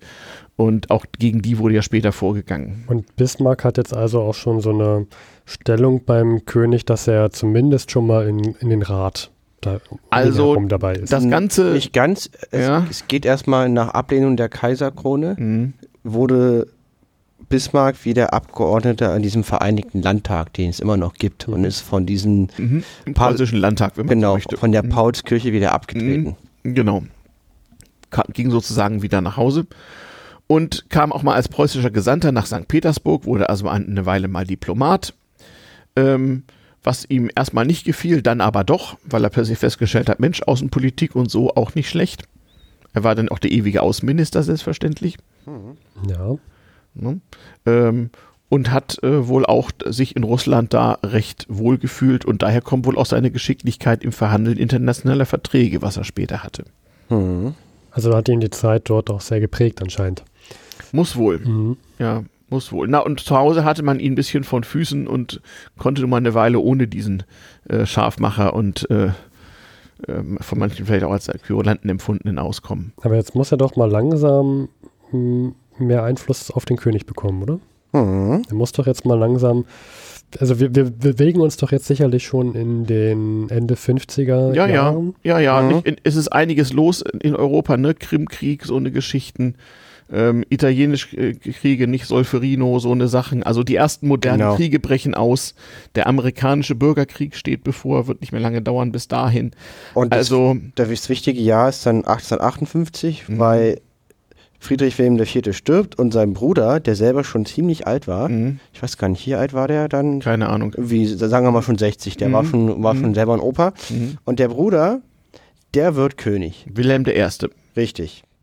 Und es ist der, mit dem Bismarck zusammen bis der dann gestorben ist. Also das sind 1888. 18, 1880, so, das sind 28 Jahre. Also der hat dann Mhm. richtig, richtig lange noch gelebt, Mhm. bis weit in den 80ern rein. Mhm. Dieser preußische König und Mhm. Bismarck war immer sein Kanzler. Mhm. Und der König soll auch gesagt haben, es ist schwer, unter Bismarck König zu sein. Ja, die haben sich ja auch ständig gestritten. Hatten zwar ein ganz inniges Verhältnis, aber Bismarck hat den Streit halt immer gewonnen. Genau, die waren, die waren wie, die waren wie ein altes Ehepaar und er hat auch immer, wenn es wirklich auf der Kante war, sich durchgesetzt mit Rücktrittsdrohung. So. Und ähm, ich denke mal, wir kürzen das ab. Der Ja, wurde halt genau. sein, was war er dann? Wie ist der richtige Titel? Ministerpräsident nicht, sondern sein, sein, sein Regierungschef. Wie heißt denn der Ja, damals? preu- preußischer Ministerpräsident. Ja, genau, Doch, doch. doch. Ja, ja. also er wurde der preußische Genau. Ministerpräsident unter, unter diesem König. Und da war man richtig jemand in Preußen. Genau, weil Mhm. es gab auch keine Minister damals, richtig? Doch, es gab Minister auf jeden Fall. Die wurden aber nicht vom Parlament gewählt. Weil hießen die nicht wie anders? Staats... Da gab es alles Mögliche, aber es gab natürlich Minister. Die gab es ja in Preußen auch schon beim alten Fritz. Also Ministers gab es schon. Okay, gut, dann. Du weißt doch, alt, alter Fritz, Min, Min, Minis- Ministers müssen, äh, müssen schlau sein, nicht ehrlich. Hm? Weil, weil zum Beispiel im Deutschen Reich im Ersten Weltkrieg war das ja so, das gab ja nur Staatssekretäre, keine Minister. ja, Deswegen frage ich das das, ist aber eine gut. andere Geschichte. Gut, okay, dann überspringen wir das. Jedenfalls, Genau. er war jetzt Ministerpräsident. Mhm. Was war sein Ziel? Er war Ministerpräsident von Preußen. Was war sein Ziel, Stefan? Was wollte er eigentlich machen? Und danach können wir vielleicht noch mal was über ihn als Mensch noch mal sagen. Ach du liebe Güte. Also zunächst, zunächst mal wieder Konsolidierung. Also es, es brachen überall in Deutschland ähm, moderne Zeiten aus, im wahrsten Sinne des Wortes. Ähm, erstmal musste er seinen König davon überzeugen, nicht zurückzutreten zu, zugunsten seines Sohnes, des spä späteren Kaisers Friedrich III., sondern erstmal weiter selber zu regieren. Weil wenn der König zurückgetreten wäre, hätte es in Deutschland wahrscheinlich eine parlamentarische Monarchie gegeben, wie in England. Das sind Spekulationen, aber natürlich äh, spielte das eine Rolle. Man, die Leute sagen, wie ist es in Frankreich gelaufen, wie ist es in England gelaufen, wie läuft das so in Russland. also das ist das, was Christian Graf von Krockow sagt. Mhm. Ja, gucken, es gibt das- Historiker, die durchaus mit wissenschaftlicher Begründung. Hm, aber es stimmt, das was wäre wenn. Aber das ist eben alternative Geschichte, da kann Hm. man immer viel schreiben. Hm? Ähm, jedenfalls äh, hat, war es tatsächlich so, dass er äh, immer wichtiger wurde für den König und in, im Zuge dieser ganzen äh, dringenden Modernisierungsbedürfnisse, also wie gesagt Zollverein, Eisenbahn, Postwesen, Telegrafie, unsichere äh, äh, Verhältnisse, äh, Armeereform, ja, Norddeutscher mo- moderne Bund. Waffen, eben Norddeutscher Bund aus, aus Zollverein und so weiter. Da waren plötzlich in wenigen Jahren unheimlich viele Reformen zu machen. Und der Typ hat das gemanagt, muss man mal klar so sagen, und war dabei halt erfolgreicher als in anderen Ländern. Hm. Ne? Das ist schon, äh, Das ist schon ziemlich Ding. Und viele Sachen wurden ihm natürlich auch aufgezwungen. Äh, wir sprachen über Militärreform. Äh, es hatte ja in den 1850er Jahren schon mal Ärger mit Dänemark um Schleswig-Holstein gegeben. 1864 war der erste von diesen modernen Kriegen auf deutschem Boden. Der mit wurde ja- modernen Waffen und so weiter. So wurde er Ministerpräsident. Der König brauchte Budget für seine Armee Mhm. und das Parlament, dieser Vereinigte Landtag, hat gesagt, nee, wir geben dir das Geld nicht. Genau. Und Bismarck wurde Ministerpräsident, um das Problem zu lösen. Das- und er hat es gelöst, indem er die einfach ignoriert hat Mhm. und dann später Erfolge vorgewiesen hat und sich nachträglich die Bestätigung Jahre später geholt hat. Mhm. Mit, mit Geld war der immer schon äh, recht großzügig, aber daher kommt diese Tradition, nicht? Äh, das Parlament konnte zwar noch keinen Regierungschef nach Belieben einsetzen und keine Minister ernennen, aber es hatte das Haushaltsrecht. Und das war natürlich schon mal eine wesentliche Machtposition. Und so ist das bis heute in Deutschland, dass Regierung und Parlament sich auf diesem Gebiet gegenseitig einen ständigen, gewollten, immerwährenden Machtkampf liefern. Sind wir jetzt zeitlich schon ähm, Ja, wir sind vor so in dem, den, vor in dem den 1860ern also sind. sind wir auch zeitlich schon sozusagen gegen, kurz vor dem Krieg gegen Österreich-Ungarn. nee, wir sind vor dem Krieg gegen Dänemark. Der Genau, kam davor. 1864. Also das war jetzt nochmal Ja. ein anderer Konflikt mit Dänemark. Aber vielleicht genau. Das war derselbe wie in 1850ern. Dänemark hatte sich 1848 eine sehr moderne Verfassung gegeben und die Dänen, wie sie ja heute noch am, ähm, eigentlich mit die größten Chauvinisten Europas sind, waren nur damals auch sehr, sehr national und in, haben in diesem nationalen Überschwang äh, dann eben auch gemeint, sie könnten sich jetzt mal ganz Schleswig-Holstein, ich verkürze das sehr, also Genau, bitte nur ganz liebe kurz. Kinder, guckt das äh, in einem ordentlichen Geschichtsbuch nach. Ähm, Geht ja hier wollten sich also ganz Schleswig-Holstein, nicht Altona, heute Stadtteil von Hamburg, wo die zweit, war die zweitgrößte dänische Stadt, ähm, wollten sich da- das also als Teil ihres Staatsgebietes einverleiben, obwohl da Deutsch gesprochen wurde und äh, der dänische König hatte da äh, sei all das ja immer was zu sagen, aber es gehörte halt nicht dazu. Und da heißt es nicht, auf ewig ungeteilt Schleswig und Holstein, das machen wir nicht mit. Da hat es schon mal Ärger gegeben äh, und, und einen Kompromiss und England war die Garantiemacht für diesen Kompromiss konnte aber den, den Dänen, die da völlig äh, äh, vernagelt waren, absolut nicht ausreden, äh, da Ärger zu machen und dann durch sehr viel geschickte Diplomatie, auch mit den Österreichern und anderen, da fängt es eben an, dass Bismarck ein europäisches Bündnissystem baut, weil er genau sieht, dieser entstehende deutsche Staat in der Mitte von Europa kann ein Quell übelsten Ärgers sein und braucht gute Beziehungen und Absprachen mit allen Mächten um ihn rum. Kein Land hat so viele Nachbarn wie Deutschland, sonst geht das schwer nach hinten los. Und das ist ja auch eine Lehre der Geschichte. Richtig, und hat halt, um innenpolitisch sich Vorteile zu erzielen, gute Stimmung zu machen, diesen Krieg gegen Dänemark maßgeblich. Gar nicht, gar nicht mal. Der, der fiel ihm sozusagen vor die Füße. Und nat natürlich ging es nicht um das kleine Dänemark. In, das war damals schon ökonomisch unbedeutend äh, und militärisch auch. Äh, es ging darum, mit, Neu mit Großbritannien als der sozusagen von Dänemark dupierten äh, äh, Garantiemacht dieser Absprache, wie auch mit Österreich, wo man sich im Streit befand, ob Österreich nun zu Deutschland zählt oder nicht, wie ja auch lange Jahre später immer wieder, äh, geschickte Diplomatie zu machen. Und dafür war dieser Konflikt eben gerade richtig. Er konnte die Engländer zwingen anzuerkennen, hier haben wir nichts zu gewinnen, wir halten uns raus. Er konnte demonstrieren, dass die preußische Armee modernisiert war. Die haben die dänische Armee nicht nur einfach durch, durch Überlegenheit an Masse, sondern durch überlegene Technik äh, äh, ganz fürchterlich besiegt und gedemütigt. Genau, also Und Österreich, Österreich im Auftrage des fast schon totgesagten Deutschen Bundes hat dann halb Dänemark besetzt erstmal. Genau, also es gab einen Krieg gegen Dänemark, wo die deutschen Staaten gegen Dänemark gekämpft haben. Der wurde natürlich Richtig. gewonnen. Die Ursache war, die Dänen wollten dieses Gebiet sich einverleiben und, der, hat- und die haben das Mhm. Es ging um eine staatsrechtliche Frage. Es war nicht so, dass Dänemark jetzt irgendwie da Truppen hingeschickt hat. Die waren da sowieso. Es ging um die staatsrechtliche Frage, ob Schleswig und Holstein gemeinsam Teil des dänischen Staates werden oder nicht, was sie bis dahin nicht waren. Und Genau, viel zu kompliziert, das haben Alles sie damals nicht kompliziert. verstanden. Nein.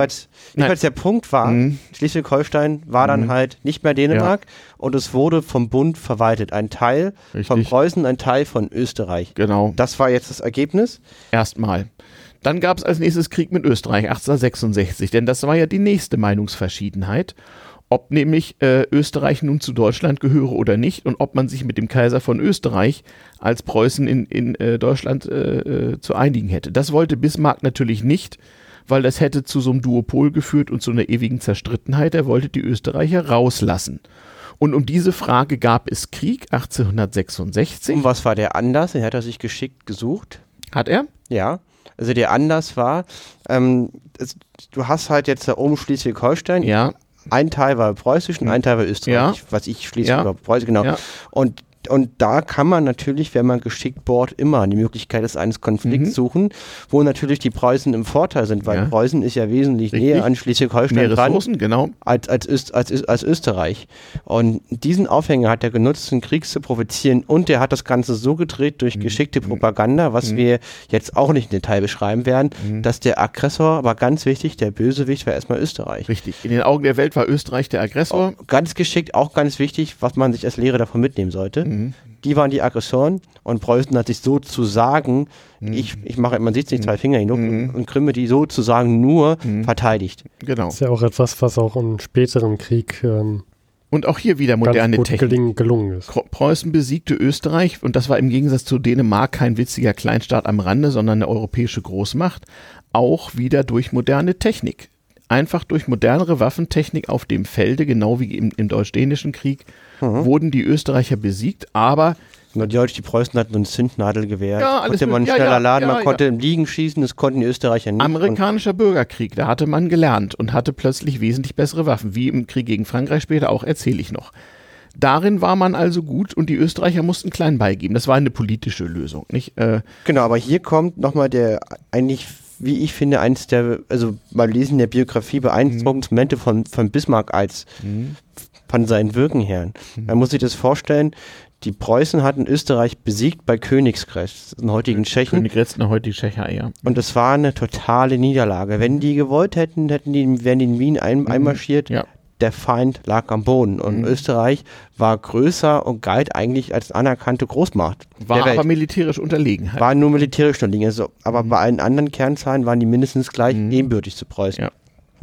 Und natürlich das Militär hat sich richtig gefreut. Ach, wir haben gewonnen, wir sind Mhm. die Allergrößten. Und jetzt äh, nehmen wir das Gebiet, das Gebiet. Wir wollen Reparationszahlungen. Wir wollen, wir wollen richtig, richtig Mhm. Die wollten viel. alles veranstalten, was man 1918 mit Deutschland veranstaltet hat und Bismarck war schlauer. Genau, Bismarck hat, und da hat er hart für kämpfen müssen, war auch der Mhm. König das wollte. Er musste wieder mit seinem eigenen Rücktritt drohen und hat, Mhm. er, er hat es geschafft, sich unter höchsten Kampf sich durchzusetzen gegen seine eigenen König und gegen das eigene Militär. Mhm. Was war das Ergebnis von dem Krieg letzten Endes? Das Ergebnis war, dass Österreich nichts passiert ist. Die durften alles behalten, wie es Mit wurde. einer Konsequenz, Die haben, die halten sich raus. sie halten sich raus. Das heißt, wenn die Preußen einen eigenen Staat machen in Genau. Deutschland, die sogenannte kleindeutsche Lösung, Genau. dann muss Dann Österreich Österreich. Das, und es gibt auch keinen Krieg oder so, sondern Genau. die haben sich abgefunden das war die Konzession, so war's. Und das hat er auch begründet.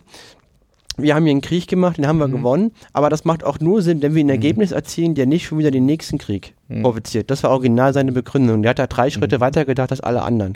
Und hier sind wir in einer ganz wichtigen, in einer ganz wichtigen Phase, äh, nicht nur deutscher, sondern auch europäischer Geschichte. Es gibt enormen technischen Fortschritt, wie wir es heute auch erleben, der sich auch aufs Militär auswirkt. Es gibt auf unterschiedlichen Wegen die Bildung von modernen Nationalstaaten. Es gibt auch noch rückständige Feudalstaaten sozusagen, äh, die zum Teil auch Kolonien haben. Gab es auch schon mal eine Folge zu in damals TM. Und äh, äh, wo sich also unterschiedliche Gesellschaftsmodelle, sagen wir mal, gegenüberstehen und man muss irgendwie einen Ausgleich finden, weil immer klar war, wenn sich hier in der Mitte Europas ein großer Staat auftut, dann hat er nicht nur viele Nachbarn, sondern auch viele Feinde und muss immer gucken, dass er immer nur mit äh, wenigen von denen gerade gleichzeitig Ärger hat. Möchte noch eine Ergänzung durchführen. Mhm. Krieg gegen Österreich. Es gab noch ein wichtiges Ergebnis, dass natürlich so ein Gutmensch war er dann doch nicht. Er hat die Österreicher in Ruhe gelassen, aber Mhm. hat all die Verbündete von, von Österreich-Ungarn, die hat er alle einkassiert. Mhm. Das sind ein Haufen deutscher Kleinstaaten, wie zum Beispiel ganz, das ganze Königreich Hannover, Mhm. mit dem heute noch existierenden Königshaus der Welfen. Genau. Also Zum Beispiel dieser Pinkelprinz, der bei, kommt bei, daher. bei, bei, bei der Hessen, Hessen-Kassel, Hessen-Darmstadt, da gab es nämlich richtig reaktionäre Fürsten. Und der eine von den beiden Hessen, ich glaube, der, der, der, äh, der, der von Hessen-Kassel, der ist auch nach Stettin auf die Festung gekommen und ist da verstorben, irgendwann 1880 oder so. Das heißt, er hat diese reaktionären Kleinfürsten wirklich auf die harte Tour enteignet. Der Hannoversche, der durfte ins Exil nach England gehen. Genau, die Pinkelprinzfamilie Genau, weg nach England. genau. Die Ostfriesen wurden endlich wieder preußisch, was ihnen sehr, sehr wichtig war. Und Schleswig-Holstein wurde natürlich auch Schleswig-Holstein preußisch. wurde sowieso preußisch. Und genau. vor allen Dingen auch das Rheinland. Und, und das Rheinland, genau. Und das war natürlich ein ungeheures Ding. Also dieser Krieg 1866 machte plötzlich Preußen ungeheuer mächtig. Ja, das darf man nicht vergessen. Also er war kein Gutmensch. Also Nee. so, er hat halt nur die, die, die, die kleinen Staaten, die Nizäen einkassiert und auch die, die Adligen, seine Standesgenossen, radikal enteignet. Richtig. So. Vor allem, vor allem die Reaktionäre. Also da war er dann plötzlich revolutionär und überhaupt nicht mehr erzkonservativ. Da galt ihm auch Gottes Gnadentum überhaupt nichts. So ein kleinen Fürst konnte da schon schön einjammern. Wenn der da die- den Interessen im Wege stand, dann wurde der Typ einfach abgeräumt. Und das war natürlich ein Ding. Und da haben die anderen Fürsten in Deutschland natürlich auch dumm geguckt und haben den Herrn von Bismarck auch sehr gehasst, wie denn jemand aus so Mittelklasse-Adel sich äh, sozusagen so aufschwingen konnte. Aber das hat er so gehandhabt wie, was weiß ich, später Stalin oder andere. Wer hat denn hier mehr Divisionen und die Macht kommt aus Gewehrläufen? Ne? Also da sieht man wieder, dass er sehr entschlossen war, seinen Richtig. Willen durchzusetzen. Richtig, hat gesagt, der Typ hier geht gar nicht, der muss weg. Und das passiert dann auch, zumal die Bevölkerung in diesen Kleinstaaten hatte ja auch nichts dagegen. Und der war ein extrem intelligenter Mhm. Mensch, viel belesener, als er zugab. Mhm. Er war gleichzeitig jemand, der extrem gehasst hat, bis ins letzte Glied. Und den Ja, Hass ja, hat er auch ja, nie ja. vergessen. Ja, ja. Der Hass von Bismarck, also es war ein sehr hasserfüllter Mensch, der seine Gegner richtig verachtet hat. Das hat er selber gesagt, er habe, habe die ganze Nacht äh, kein Auge zu, zugetan, weil er ihn nicht gehasst habe. Ja, ja. aber er ging so damit ein Mensch war um. das. Also der hat das aber nicht, aber es war eben nicht so einer, so- nicht so ein Fiesling, so in dem Sinne, dass der das so, so immer so in sich mit sich trägt oder so, sondern der hat das also offen kommuniziert sozusagen und hatte da so seine Maßstäbe. Und konnte auch mit den Leuten notfalls auch zusammenarbeiten, wenn er musste, trotzdem. Absolut, absolut. Also das ging schon. Also hat sozusagen jemand offenkundig, es war kein Geheimnis, wenn Bismarck jemanden hasste, Nein, Richtig. überhaupt nicht. Überhaupt nicht. aber er konnte auch mit dem politisch zusammenarbeiten. Er hat ein Gesetz verabschiedet, Mhm. wo dann deine Leute, die genauso dachten wie du, in den Knast gingen. Das war so dann die Art von, von ihm, mit seinen Gegnern umzugehen. Mhm. Also da, das hat die Kirche getroffen, das hat den Sozialist getroffen, aber das ist ein ganz anderes Mhm. Thema. Ja. Wir haben jetzt einen Krieg gegen Dänemark gewonnen. Mhm. Daraus wurde ein Krieg gegen Österreich Daraus wurde, provoziert, gewonnen, wurde der Vorläufer des, des, des, die Klein, der kleindeutschen Lösung, erstmal der Norddeutsche Bund. gebildet. Mhm. Das ist einfach alles Genau. Die, nördlich der, der Mainlinie. genau. Die süddeutschen Fürsten wussten jetzt, wo der Hammer hängt und dass ihnen sonst keiner hilft und was ihnen blüht, wenn sie nicht spuren. Genau. Und jetzt fehlt ja noch ein wichtiger Krieg, der jetzt kommt. Das ist der mit Frankreich. Weil was, was passiert, wenn jetzt der Deu- das deutsche, das Deu die Deutschen sich zu einem Staat erklären? Das gefällt den Franzosen natürlich überhaupt nicht. Mhm. Und mit dem Problem muss er Ja. umgehen. Und wie es immer so ist, da braucht es mehrere Ursachen. Gleichzeitig kriegt Napoleon III. mit, mit seinem Ein-Mann-System in Frankreich zunehmend Probleme. Dank Kolonien und so hat er sich erstmal ganz gut konsolidiert. Ähm, nach dem verlorenen napoleonischen Kriege Elsass-Lothringen ist deutsch, aber ansonsten hat er im Großen und Ganzen äh, einen funktio gut funktionierenden äh, äh, Zentralstaat dort. Sind wir gerade zu schnell, weil Elsass-Lothringen ist jetzt noch Frankreich. Wir sind ja quasi noch in der Vorgeschichte Stimmt, deutsch-französischen stimmt, stimmt. Das war ein bisschen zu kam, schnell. kam, kam, kam dann kurz danach richtig. Also auf alle Fälle, es ging, es ging erstmal einigermaßen, aber Frankreich bekam, und da können wir jetzt nicht französische Geschichte wiederholen, Frankreich bekam äh, unter dieser Herrschaft zusehends Probleme und es, wie so viele Herrscher das machen, wenn es intern nicht so gut läuft, dann braucht man äußere Konflikte, um darzustellen, wie toll man denn ist. Und es wurde halt rumprovoziert. Und die Niederlage Napoleons und so weiter, die wurde natürlich dann auch ausgeschlachtet als nationale Schmach. Man hat ja auch, irgendwann war es 1828 oder so, hat man, glaube ich, Napoleon von nee, dass er gestorben in den 1840er Jahren hat man Napoleon von St. Helena runtergeholt und irgendwie in Paris beerdigt und so und darum hieß Napoleon der Dritte ja auch Napoleon der Dritte. Genau, zu Verständnis, ich Ja. glaube, es geht sehr schnell. Es gibt zwei Mhm. Napoleons hier. äh, Mhm. Dem, was du gerade erzählt hast, es gibt den, den großen Napoleon, den Das man ist kennt. Nummer eins, Nummer zwei ist sein Sohn, der spielt weiter keine Rolle. Und Nummer drei, Nummer drei ist einer, der sich so genannt hat. genau, das war damals der Obermufti in Frankreich. Genau. Der war, der hat sich König Der war erstmal Präsident und hat sich einfach per Putsch zum, zum, zum Kaiser Kaiser, gemacht. Das- genau. Und hat sich den Namen Napoleon der Dritte geben lassen, weil Napoleon der, Eis, der Erste noch so einen ruhmvollen Klang Genau. hatte. Aber die Quintessenz ist jetzt, Frankreich hat gerade Probleme und sucht wahrscheinlich nach Außenkonflikten, um ja, zu zeigen, wir aber sind man muss auch sagen, gut. Frankreich suchte jetzt nicht massiv Streit äh, äh, in Form von Krieg mit dem Rest von Europa, das nicht. Aber es kam ihnen wahrscheinlich gelegen, dass da gerade so ein Deutsch, sich ein deutscher, Sch- deutsches, Äh, wie immer, Kriege sind Geschichten von Missverständnissen. Also, Preußen hatte hier aufgrund von wirklich technischer Überlegenheit zwei Kriege gewonnen Und eigentlich hätte den Franzosen das aufgehen mussten. Die glaubten aber aufgrund ihres Kolonialreiches und ihrer auch wirtschaftlichen, finanziellen Überlegenheit gegenüber den deutschen Staaten,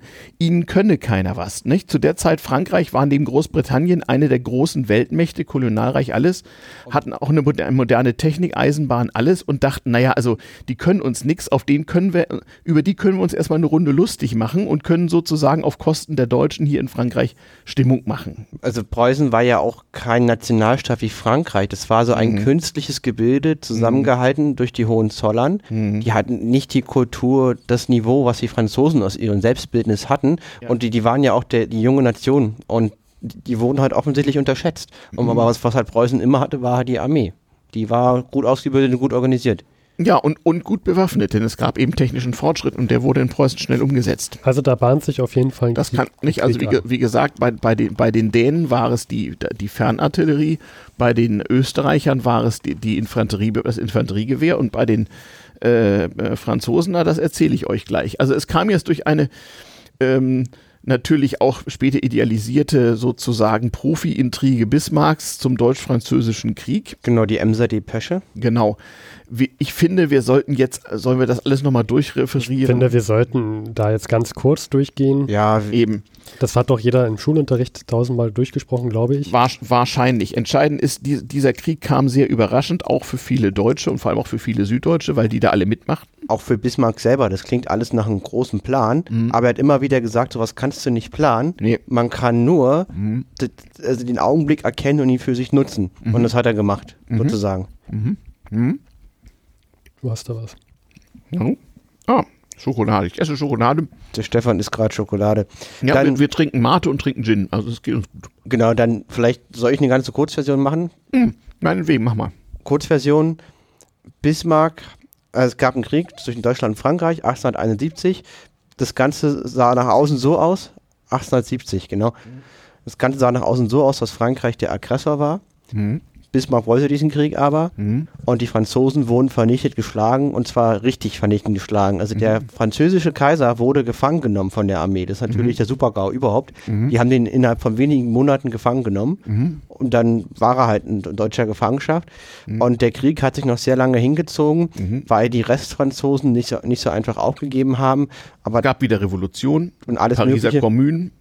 Und die Deutschen haben ewig gebraucht, um ein Ereignis vorzubereiten, nämlich in Spiegelsaal von Versailles das Deutsche Reich äh, zu, gründen, zu gründen, wo jetzt der preußische König auch der deutsche Je Kaiser jetzt wurde. Mal Kaiser wird, genau. Aber die Krone wurde ihm von den deutschen Fürsten aufgetragen, nicht vom Parlament. Genau.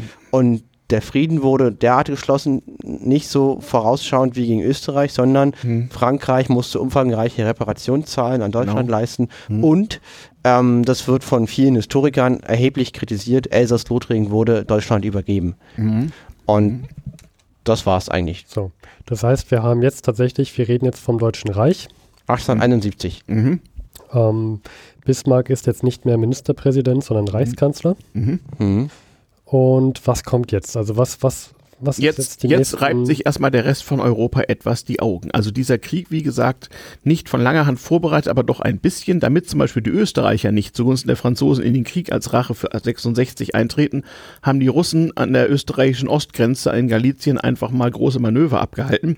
Nach dem Motto, wenn ihr gegen die Preußen den Franzosen helft, dann werden wir in eurem Rücken erstmal ordentlich einen veranstalten. Das wollten sie dann auch nicht. Das ist ja eine Taktik, die heutige Staaten auch noch Es machen. gab zunächst mal binnen weniger Wochen einen äh, erstaunlich militärischen Sieg. Dies diesmal aufgrund der, der, der mobilen leichten Artillerie. Die Franzosen hatten eine, eine kampferprobte Kolonialarmee und dachten, naja gut, also Preußen ist jetzt nicht irgendwas, aber die hauen wir doch wohl weg, das schaffen wir doch, wenn wir sonst im Rest der Welt gewinnen können. Ja, war nicht. Sie hatten wieder mal eine technische Neuerung verschlafen. Und ähm, das Unglück war, dass nach dem relativ schnell vorbei gewesenen Krieg erstmal in Frankreich Revolution ausbrach, politische Wirren, es sich eine Republik bildete und äh, es dauerte eben bis 1871, bis dieser Friedensvertrag geschlossen wurde und damit auch ein deutsches Reich in einem Geschäftsgang sozusagen entstand, wo auch die süddeutschen Staaten mitmachten. Und Bismarck war der Mann der Stunde. Mhm. Es ist überliefert, dass er gesagt hat, ich habe sie besiegt. Sie alle. Ja, genau. Auch die süddeutschen Fürsten. Die wussten ja jetzt, was Fürsten blüht, die nicht, die nicht spuren. Einige hat er auch bestochen, wie den bayerischen König Ludwig II. Witzigerweise mit hannoverschem Geld, was er da vorher abkassiert hatte. Also es war alles schon sehr, sehr praktisch. Der hat also, äh, genau wie übrigens auch den äh, schleswig-holsteinischen äh, äh, Landfürsten, die da auch mal glaubten, sie könnten selber was werden, der hat nacheinander seinesgleichen, konservativ wie er sonst war, gesagt, eure Zeit ist abgelaufen, es gibt hier was Neues, es gibt einen neuen Staat, da gibt es einen, der das Sagen hat, das ist unser Kaiser und äh, ich bin dessen Regierung. Ansonsten gibt es hier Parlamente, die verwalten das Geld, immerhin das schon. Und ihr könnt hier ansonsten in dem System mitmachen. Und, und wenn nicht, dann kommt der werdet ihr zwar nicht umgebracht, aber man kommt eben auf die Festung. So, und da, da wussten die süddeutschen Fürsten, die Badener, die Württemberger, die Bayern, was ab jetzt äh, gel zu gelten hat. Und Bismarck ist der Mann der Stunde und er sagt auch, Deutschland ist saturiert. Das mhm. heißt, er möchte den Staat so, wie er jetzt ist, nicht mehr verändern. Mhm. Das hat es hier erreicht und eigentlich ging es ihn ab jetzt nur noch, er war immer noch lange Jahre Ministerpräsident, mhm. um Erhaltung des Staates.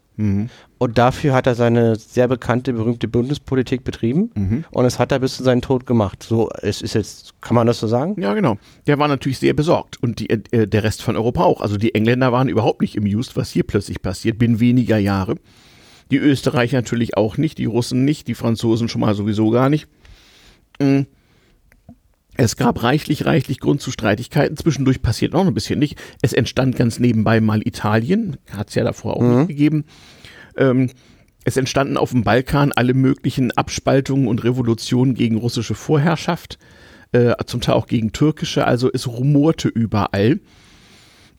Es gab 1878 die ganz wichtige Berliner Konferenz zum Thema Kolonien, wo unter Bismarcks Führung, dem traute man da am meisten zu, äh, äh, mal versucht wurde, auch Kriege zu vermeiden, indem man sich über Kolonien mal einigt. Man hat also fleißig Striche gezogen auf Landkarten anderer Länder. Da hat er sich als Berlin als der Vermittler für den Frieden inszeniert, mhm. aber auch zu Recht. Er hat den Frieden schon ja, bewahrt. Das war schon so. Der wusste, mit diesem Kaiserreich in dieser Ausdehnung habe ich das Beste erreicht, was man hier erstmal zusammenkriegen kann in kurzer Zeit.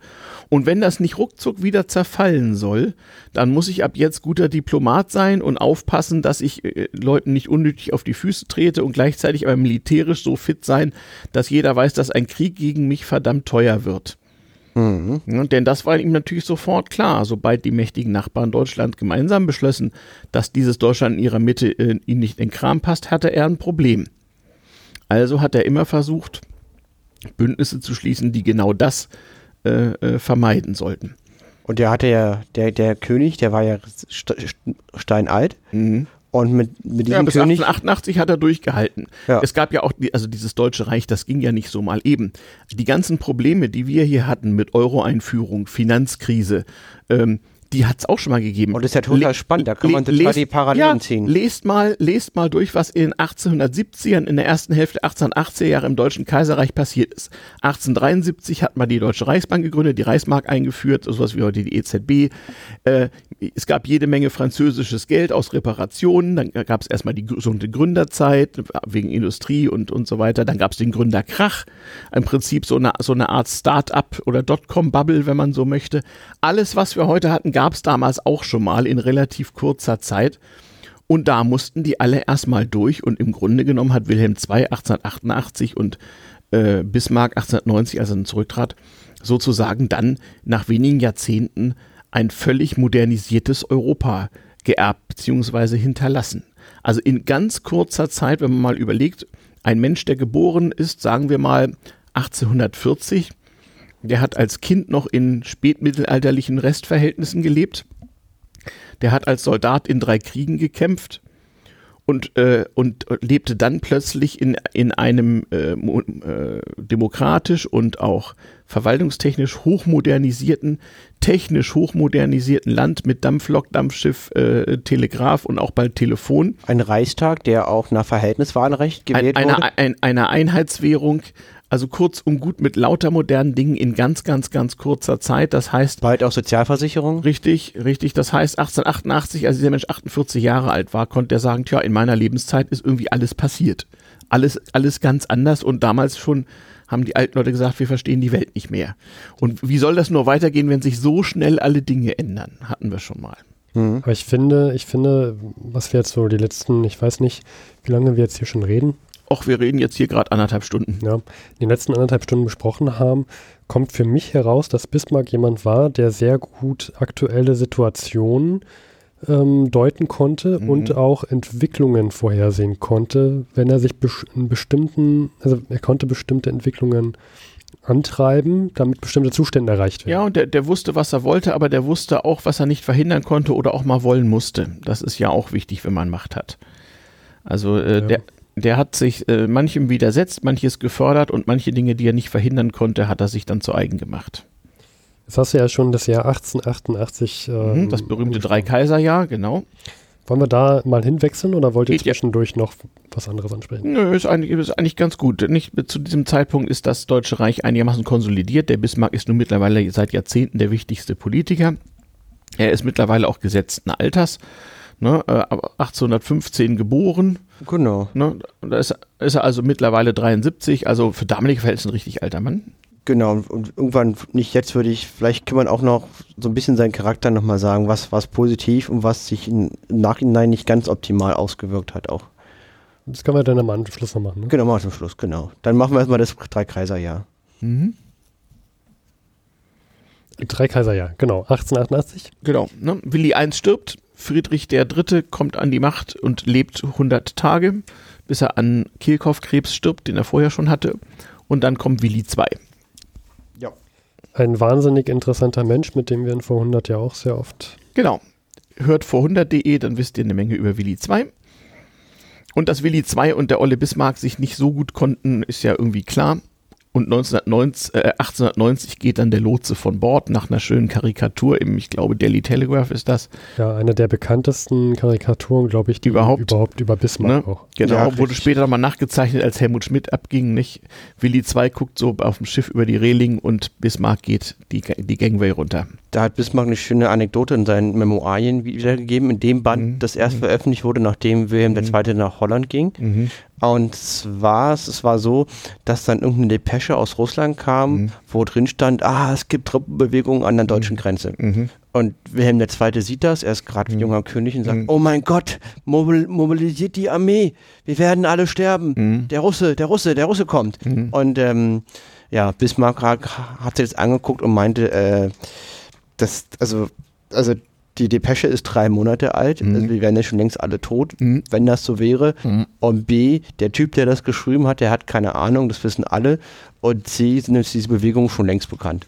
Also mhm. so war halt die Beziehung zwischen den beiden. Mhm. Aber das ist ja klar, mhm. dass, dass, dass Wilhelm II. das nicht so witzig findet, wenn er der große Kaiser sein will, dass er da so einen alten Typen vor sich hat, der, der ihn immer, immer alles besser weiß, überhaupt nicht horcht und am besten vielleicht auch, auch noch recht hat wie gesagt, wobei Bismarck halt auch viele Sachen hat, die nicht aus meiner Sicht suboptimal sind. Das müssen wir auch nochmal dann, wie gesagt, später erwähnen. Das ist jetzt nicht auch der große Held, wie es vielleicht so mhm. rüberkommt in den letzten Folgen.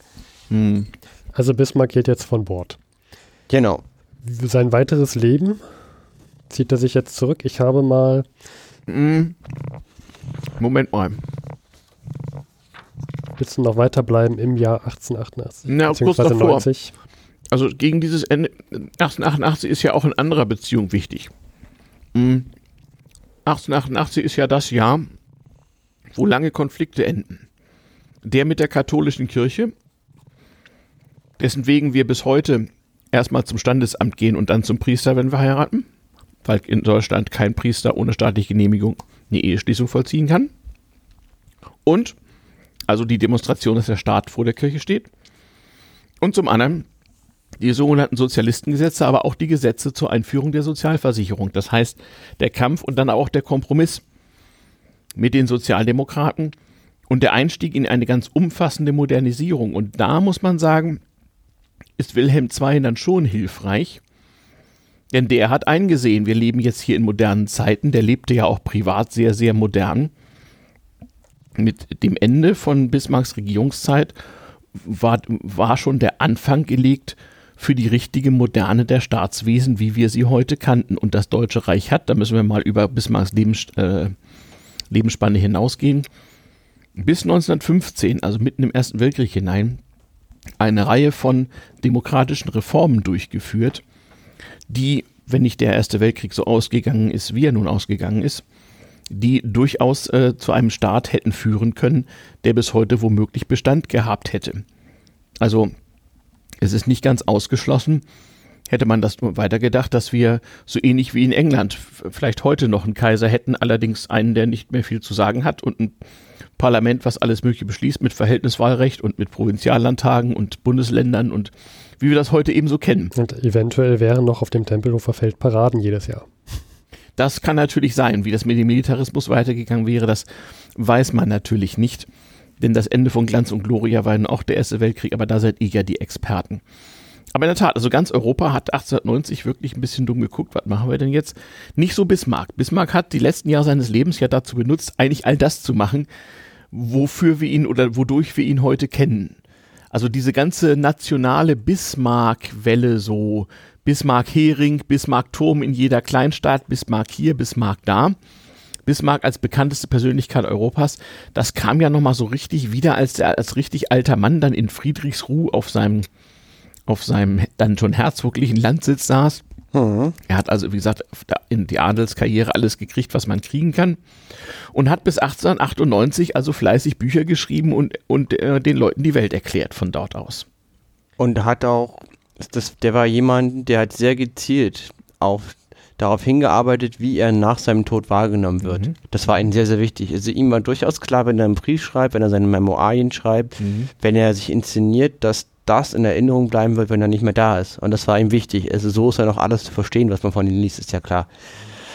Und ähm, ja, und dieses Bild ist eigentlich das, was, was bekannt geworden ist, wie er mit seinen großen Docken mhm. da in Friedrichsruh sitzt, sich huldigen lässt. Jetzt inszeniert er sich, ne? Genau. Er, er war irgendwann noch ein bisschen, bisschen bekloppt. Er hat dann irgendwann mal immer, immer davon gefaselt, wie toll er seine Bäume findet und hat stundenlang die Bäume angeguckt. Er war total verliebt in seinen Bäumen und mhm. hat dann, war so ein Baumliebhaber dann irgendwie so mhm. im hohen Alter. Ja, und ähm, aber was interessant war, er ist ja von Wilhelm II. gegangen im Streit und er hat sich sogar für eine Reichstagwahl aufstellen lassen mhm. und hat Wilhelm II. das Leben zur Hölle gemacht. Ähm, mhm. und, und, die haben sich immer noch nicht verstanden und Wilhelm II. wollte ihn am liebsten auch rauswerfen aus dem Land, konnte aber nicht, weil mhm. der alte Mann immer noch zu mächtig war. Mhm. Um, so viel Macht hatte Bismarck mhm. immer noch. Mhm. Aber dann starb er 1898, also zehn Jahre äh, oder acht Jahre nach seiner Demission, zehn Jahre nach dem Amtsantritt Wilhelms II., dann ja auch schon in gesetztem Alter, ne, 1850, 1815 geboren, also 1890, also demgemäß, äh, ja, 75-jährig, ja, genau, mit 75 Jahren. Nee, nee, mehr, oder? 1815 bis 1890. Sind da 83. Sind bei, sind bei mir 75 Jahre. Ja, 1815 bis 1900 sind doch nee, 85. 18, ach so, ach so, stimmt, hast du recht. Nein, 83. Stimmt, er ist ja 18, 88, ja, ja, genau, 83 gestorben. Also für damalige Zeit hohes Alter. Wirklich, auch heute noch hohes Alter. Ja. Ne? Also wohlgemerkt, auch in der von ihm eingeführten Rentenversicherung war das Rentenalter 65, nur dass man damals auch in der Regel nicht mehr als 70 wurde, mhm. sodass das mit der Finanzierung noch ein bisschen einfacher war damals. Tja. Und dann ist er halt gestorben. Und mhm. vielleicht können wir jetzt an der Stelle dazu kommen, wo auch seine Entscheidungen, die waren aus damaliger Sicht natürlich sehr, sehr weitblickend. Er hat, hat, viel gereicht, aber es gab auch Konsequenzen davon, die, die nicht immer optimal waren. Mhm. Zum Beispiel diese Gründung des Deutschen Reiches. Mhm. Über den, sozusagen, die Deutschen sind in den Ring gegangen, haben die Franzosen niedergeschlagen, haben mhm. sich draufgestellt, sich mhm. feiern lassen und mhm. dann den Staat gegründet. Das heißt, mhm. dieser Staat hat sich über diesen Sieg über Frankreich definiert. Und es gab ja den Sedantag, das, ähm, das mhm. war der heilige Feiertag. Und der wird beschrieben von Zeitgenossen, die den Sieg der Weltmeisterschaft 1950 erlebt haben, die den Sedantag noch kannten. Die meinten, der Sedantag war jedes Jahr wie den Sieg der deutschen Fußball-Weltmeisterschaft. Und was wurde gefeiert? Den Sieg über der Franzosen. Jetzt habe ich mich verschluckt. Sowas. Hm. Und, und Bismarck hat immer militärische Uniformen angezogen. Mhm. Er hatte meinen Säbel und hat sich beim mhm. Reden auf diesen Säbel gestützt. Mhm. Er hat das Militär inszeniert, genutzt für seine Zwecke. Mhm. Und das war dann das Problem mit diesem Staat. Und er war kein überzeugter Demokrat. Es sind zwar in seiner Amtszeit viele demokratische Reformen passiert, aber nur weil er musste, weil er Angst hatte vor dem Pöbel, mhm. nicht weil er ein überzeugter Demokrat war.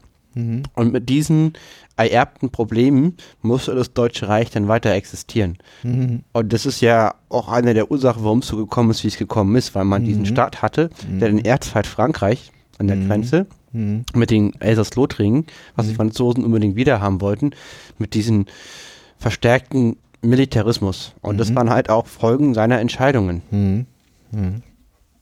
Ja, und er wurde halt äh, idealisiert. Also äh, ganz viele Leute, die der Meinung waren, das sei ja alles nicht mehr das Richtige von rechtem Schrot und Korn und dieser junge Kaiser und ach Gott, oh Gott, und früher war alles besser, für die war der natürlich so eine Ikone. Ja, ähm, und wie gesagt, vieles von dem, was man auch noch so, also ich zumindest auch noch so zum Teil über Großeltern und so, so an Bismarck-Geschichten, Bismarck hier, Bismarck da, Bismarck-Bücher, sonst wie äh, sozusagen vererbt gekriegt und erzählt gekriegt habe, das stammt aus dieser Zeit nach seinem Ab äh, äh, Rücktritt als Kanzler und äh, in diesem letzten Jahrzehnt, wo er sich so, so richtig zur Legende von sich selbst inszeniert hat. Das hatte der halt recht gut drauf. Mm. Und äh, später ja auch. Also natürlich, nachdem der Erste Weltkrieg verloren war und in, in der Weimarer Republik viele Deutsche dem Kaiserreich nachtrauten, da hieß man, ja, mit Bismarck wäre das alles nicht passiert und das war ja der einzig echte, wahre, rechte, gute und so weiter und so fort. Ähm, so dass das immer noch guten Namen hat ne? und man kann nach wie vor Spirituosen unter den Namen Fürst Bismarck bestellen oder in Berlin sagt man, glaube ich, Otto und äh, dann kriegt man irgendwie Korn. Und Bismarck-Heringe, äh, ich glaube, die Originalen kommen aus Stralsund, gibt's auch überall und, Und immer noch. Und immer noch, genau. So bis Bismarck-Denkmäler. Massenweise Bismarck-Türme, Bismarck-Denkmäler, Bismarck-Straßen, ähm, Das Bismarck. soll wohl erst wieder von den Sozialisten mit Lenin übertroffen worden sein, die Deutschen Ja. mit ihren Bismarck-Denkmälern. Ja, ich glaube, nur Lenin gab's öfter oder so ich ähnlich. glaube, ja, ja. man konnte im Ersten Weltkrieg auch Bismarck-Denkmäler auch noch nageln. Es gab ja diese, diese Nagelungen, wo Ja. man Kriegsnagelung. Mhm. gegen eine, Kle- also man konnte so einen Nagel kaufen, Mhm. die flossen dann rein in die, äh, für die Hilfe des Mhm. Ersten Weltkrieges, Mhm. für das Militär. Dann konnte man halt nageln. Und äh, ich glaube, man konnte auch einen Nagel in eine Bismarck-Statue mit reinhauen. Mhm. Also man konnte Bismarck nageln. Man konnte Bismarck nageln. Ah, ja, sehr, sehr merkwürdig. Hat man die nicht alle eingeschmolzen, weil man die Bronze braucht irgendwie? Keine Ahnung. Nee, nee. Das, da gab's, also es wurden So ja auch noch Statuen eingeweiht. Mhm. Okay. Tja, da sehen wir mal. Irgendwer wadert hier. Bin ich das? Keine Ahnung. Ja, wir werden sehen. Hm. Hört sich wirklich äh, seltsam an. Oder das ist und die moderne Technik hier an Bord dieser Raumstation. Das kann natürlich auch sein. Hört sich nach Atmen an. Ja, wer weiß, wer weiß, wer weiß. Irgendwer wadert hier ganz deutlich. Ähm, okay, wollen wir es mal versuchen zusammenzubinden? Also warum im Rahmen von damals TM dieser Typ? Also ich habe eben schon versucht, was für technische Entwick zu beschreiben, was für technische Entwicklungen in dessen Zeit alles so dazugekommen sind. Mhm. Ja? Das ist ja schon was Modernes irgendwie auch.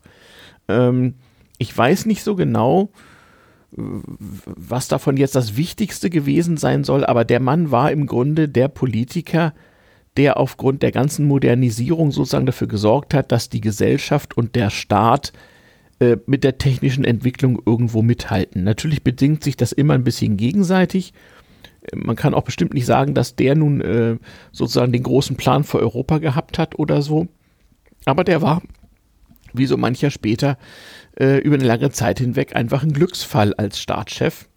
Und er wurde ja auch äh, in anderen Ländern hoch geehrt. Also als Bismarck nicht mehr Reichskanzler war, da ist er natürlich auch mal aus dem Ausland von allen möglichen Leuten geehrt worden und war also äh, sozusagen äh, der, der beliebteste Ehrengast an allen möglichen Stellen. Also ich habe hier Bilder mit den Mhm. Regierungschef aus China, aus Mhm. Siam, aus seinen, aus seinen alten Tagen in Friedrichsruh. Genau, Mhm. Bismarck und der König von Siam Mhm. und Bismarck und Li Chongchang. Wer Ja. auch immer das ist. Ja, ja, also gekrönte Häupter aus aller Welt ließen sich also jetzt in Friedrichsruh äh, äh, sehen, um den alten Kanzler sozusagen nochmal zu begrüßen. Und ein Foto mit dem war sozusagen, äh, war einfach was Tolles. Also nicht nur gekrönte Häupter, auch andere Leute. Nicht, liegt natürlich drauf an, wer den alten Herrn da mal besucht hat und sich mit ihm mal fotografieren lassen. Der war natürlich jemand und äh, Leute, die damals mit den ersten Tonaufzeichnungsgeräten rumfuhren, um irgendwelche Dinge zu äh, aufzunehmen, die fuhren natürlich unter anderem zuallererst zu Bismarck, ist ja klar. Warum Bismarck für verhundert? Ich denke mir, für uns ist es halt wichtig als sozusagen als, wie, wie sagt man dazu, als Sequel zum Ersten Weltkrieg. Wie bei einer Fernsehserie. Also Bismarck hat halt maßgeblich So die Gründung des Deutschen Reiches vor 100 Origins oder so. Ja. ja, Hm. vorangebracht und die Entscheidungen, die er getroffen hat, waren ein Teil des Settings, die zum Ersten Weltkrieg geführt haben. Hm. Und deswegen macht es Sinn, im Rahmen von Verhundert von den Projekten Folge über diesen Menschen zu machen. Ja, wie auf dieser Karteikarte von dem ausländischen Schüler. Weimarer Republik, Erster Weltkrieg, wer war Bismarck? Das gehört anscheinend irgendwie. Mhm. Das gehört Das, zusammen. das stimmt. Ich habe eine chinesisch, also ich habe einen, einen, einen Freund, der mit seiner chinesischen Ehefrau zusammen als ähm, äh, Deutschlektor an einer chinesischen Uni arbeitet und äh, äh, die fortgeschrittenen Deutschschüler, die fragen auch nach sowas. Also da ist das 19. Jahrhundert ganz aktuell und irgendwas von Nietzsche und die Werke von Bismarck, das ist also bei den Chinesen im Moment ganz gro ein ganz großes Ding irgendwie. Da Ja. können sie sich irgendwie drin wiederfinden, weiß auch nicht. Bismarck gibt auch einfach eine, eine, die typische preußische Karikatur wieder, ne, mit seiner, Ja, ist er so typisch? Ja, mit seiner Pickelhaube. Eigentlich ist er schon. jetzt ziemlich untypisch so. aber vom Äußeren her, so vom Ja. Auftreten. Das muss ein riesengroßer Typ gewesen sein. Der muss Helmut Kohlsche Dimensionen gehabt haben. der Vor allem auch seine, Der war richtig fett. sein, seine, seine letzten Bilder jetzt, die er im Mhm. Ruhestand gemacht hat, das ist ja alles sehr milita militarisiert und so weiter. Mhm. Das, ich glaube, der gibt einfach eine gute Figur ab, an der man sich bedienen Mhm. kann. Und ich finde schon, das ist für mich so ein Arch Archetyp Preuße. Wenn ich über Preußen denke, denke ich auch an Bismarck. Mhm. Klar, wenn man sich mit ihm näher beschäftigt, er war gar nicht so. Aber, auf, aber die Fassade ist preußisch. Mhm. Mit seinen Uniformen, wie er, mit seinen Saufereien, mit seinem Befehlsturm, mit seinen Reden voll Blut und Eisen, mit auch hat Genau. aber so schwer ge ge Ja. gefressen ohne Ende. Der war Ja. mal total der Völlerei. Er hat Fressen, immer, saufen, rauchen, genau. es war so sein Ding, genau. Mhm, mhm, mhm. Ja, nun, so, und die Jagd natürlich, wie das eben so war, so als Junker damals. Apropos Junker, also, also zumindest damals, irgendwann müssen wir nochmal eine äh, äh, Sendung über einen anderen Junker machen, und zwar über Harry Graf Kessler. Von dem haben wir, glaube ich, noch irgendwas. Haben wir das da reingespielt oder haben wir was zum Vorlesen? Ich weiß Genau, das können wir nochmal, genau, das ist, ein, das ist ein sehr gutes Stichwort. Genau, der junge Harry Graf Kessler, den werden wir hier auch bei V100 auf, ähm, sozusagen auch noch mehrmals erwähnen. Und der hat Bismarck erlebt und das, wie er Bismarck beschreibt, das haben wir euch als Einspieler vorbereitet. Ungefähr welche Zeit so herum, weißt du das? Äh, 1800, 1880 steht hier in meinen Notizen. nicht, ja, 18, also in seinen späten Jahren. In seinen späten Jahren, Ah, okay. genau, In aber den da war, er 80er noch, Jahren. in- da war er jedenfalls noch Kanzler. Dann hören wir mal.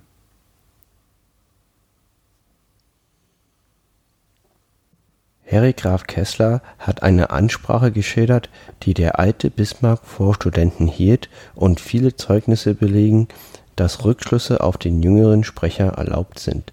Auch hier war das Thema eher martialisch. Kessler sagt,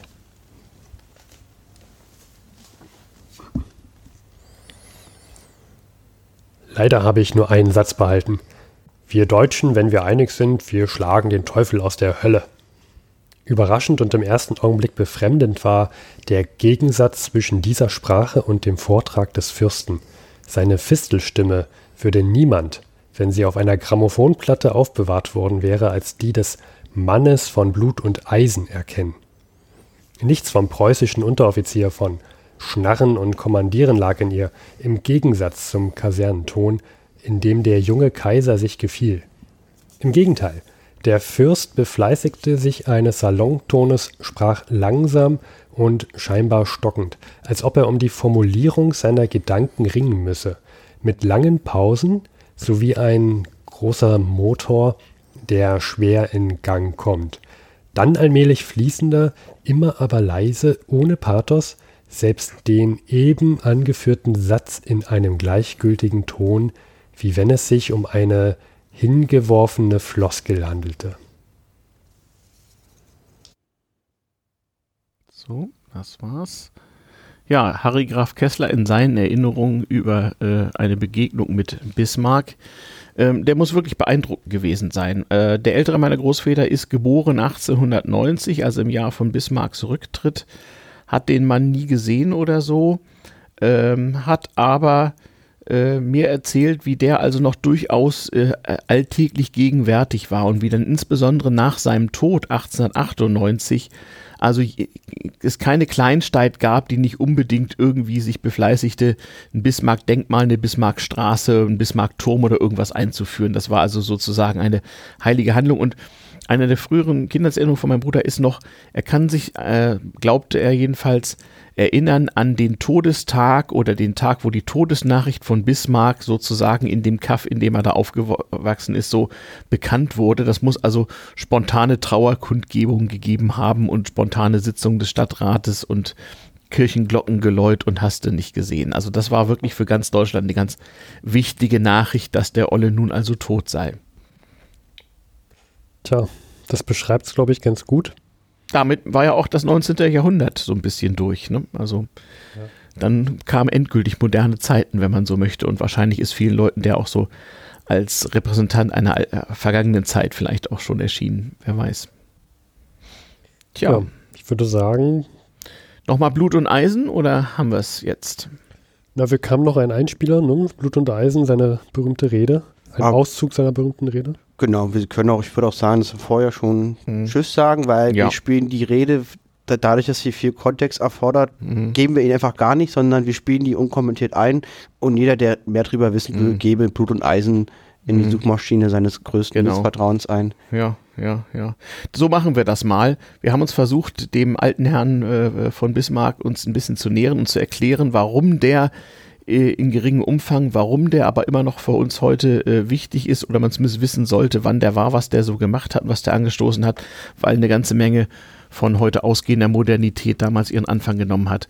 So und äh, aus Zeiten seines äh, des Höhepunktes seines Wirken, als, Wirkens als Politiker kommt nur also Blut und Eisen.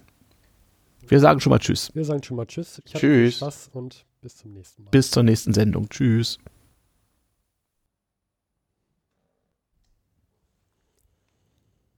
Nicht auf Preußens Liberalismus sieht Deutschland. Bayern, Württemberg, Baden mögen dem Liberalismus Nachlass gewähren, darum wird ihnen doch keiner Preußens Rolle anweisen. Preußen muss seine Kraft zusammenfassen und zusammenhalten auf den günstigen Augenblick, der schon einige Male verpasst ist. Preußens Grenzen nach den Wiener Verträgen von 1815 sind zu einem gesunden Staatsleben nicht günstig. Nicht durch Reden und Majoritätsbeschlüsse werden die großen Fragen der Zeit entschieden.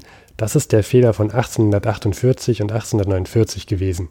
Sondern durch Eisen und Blut.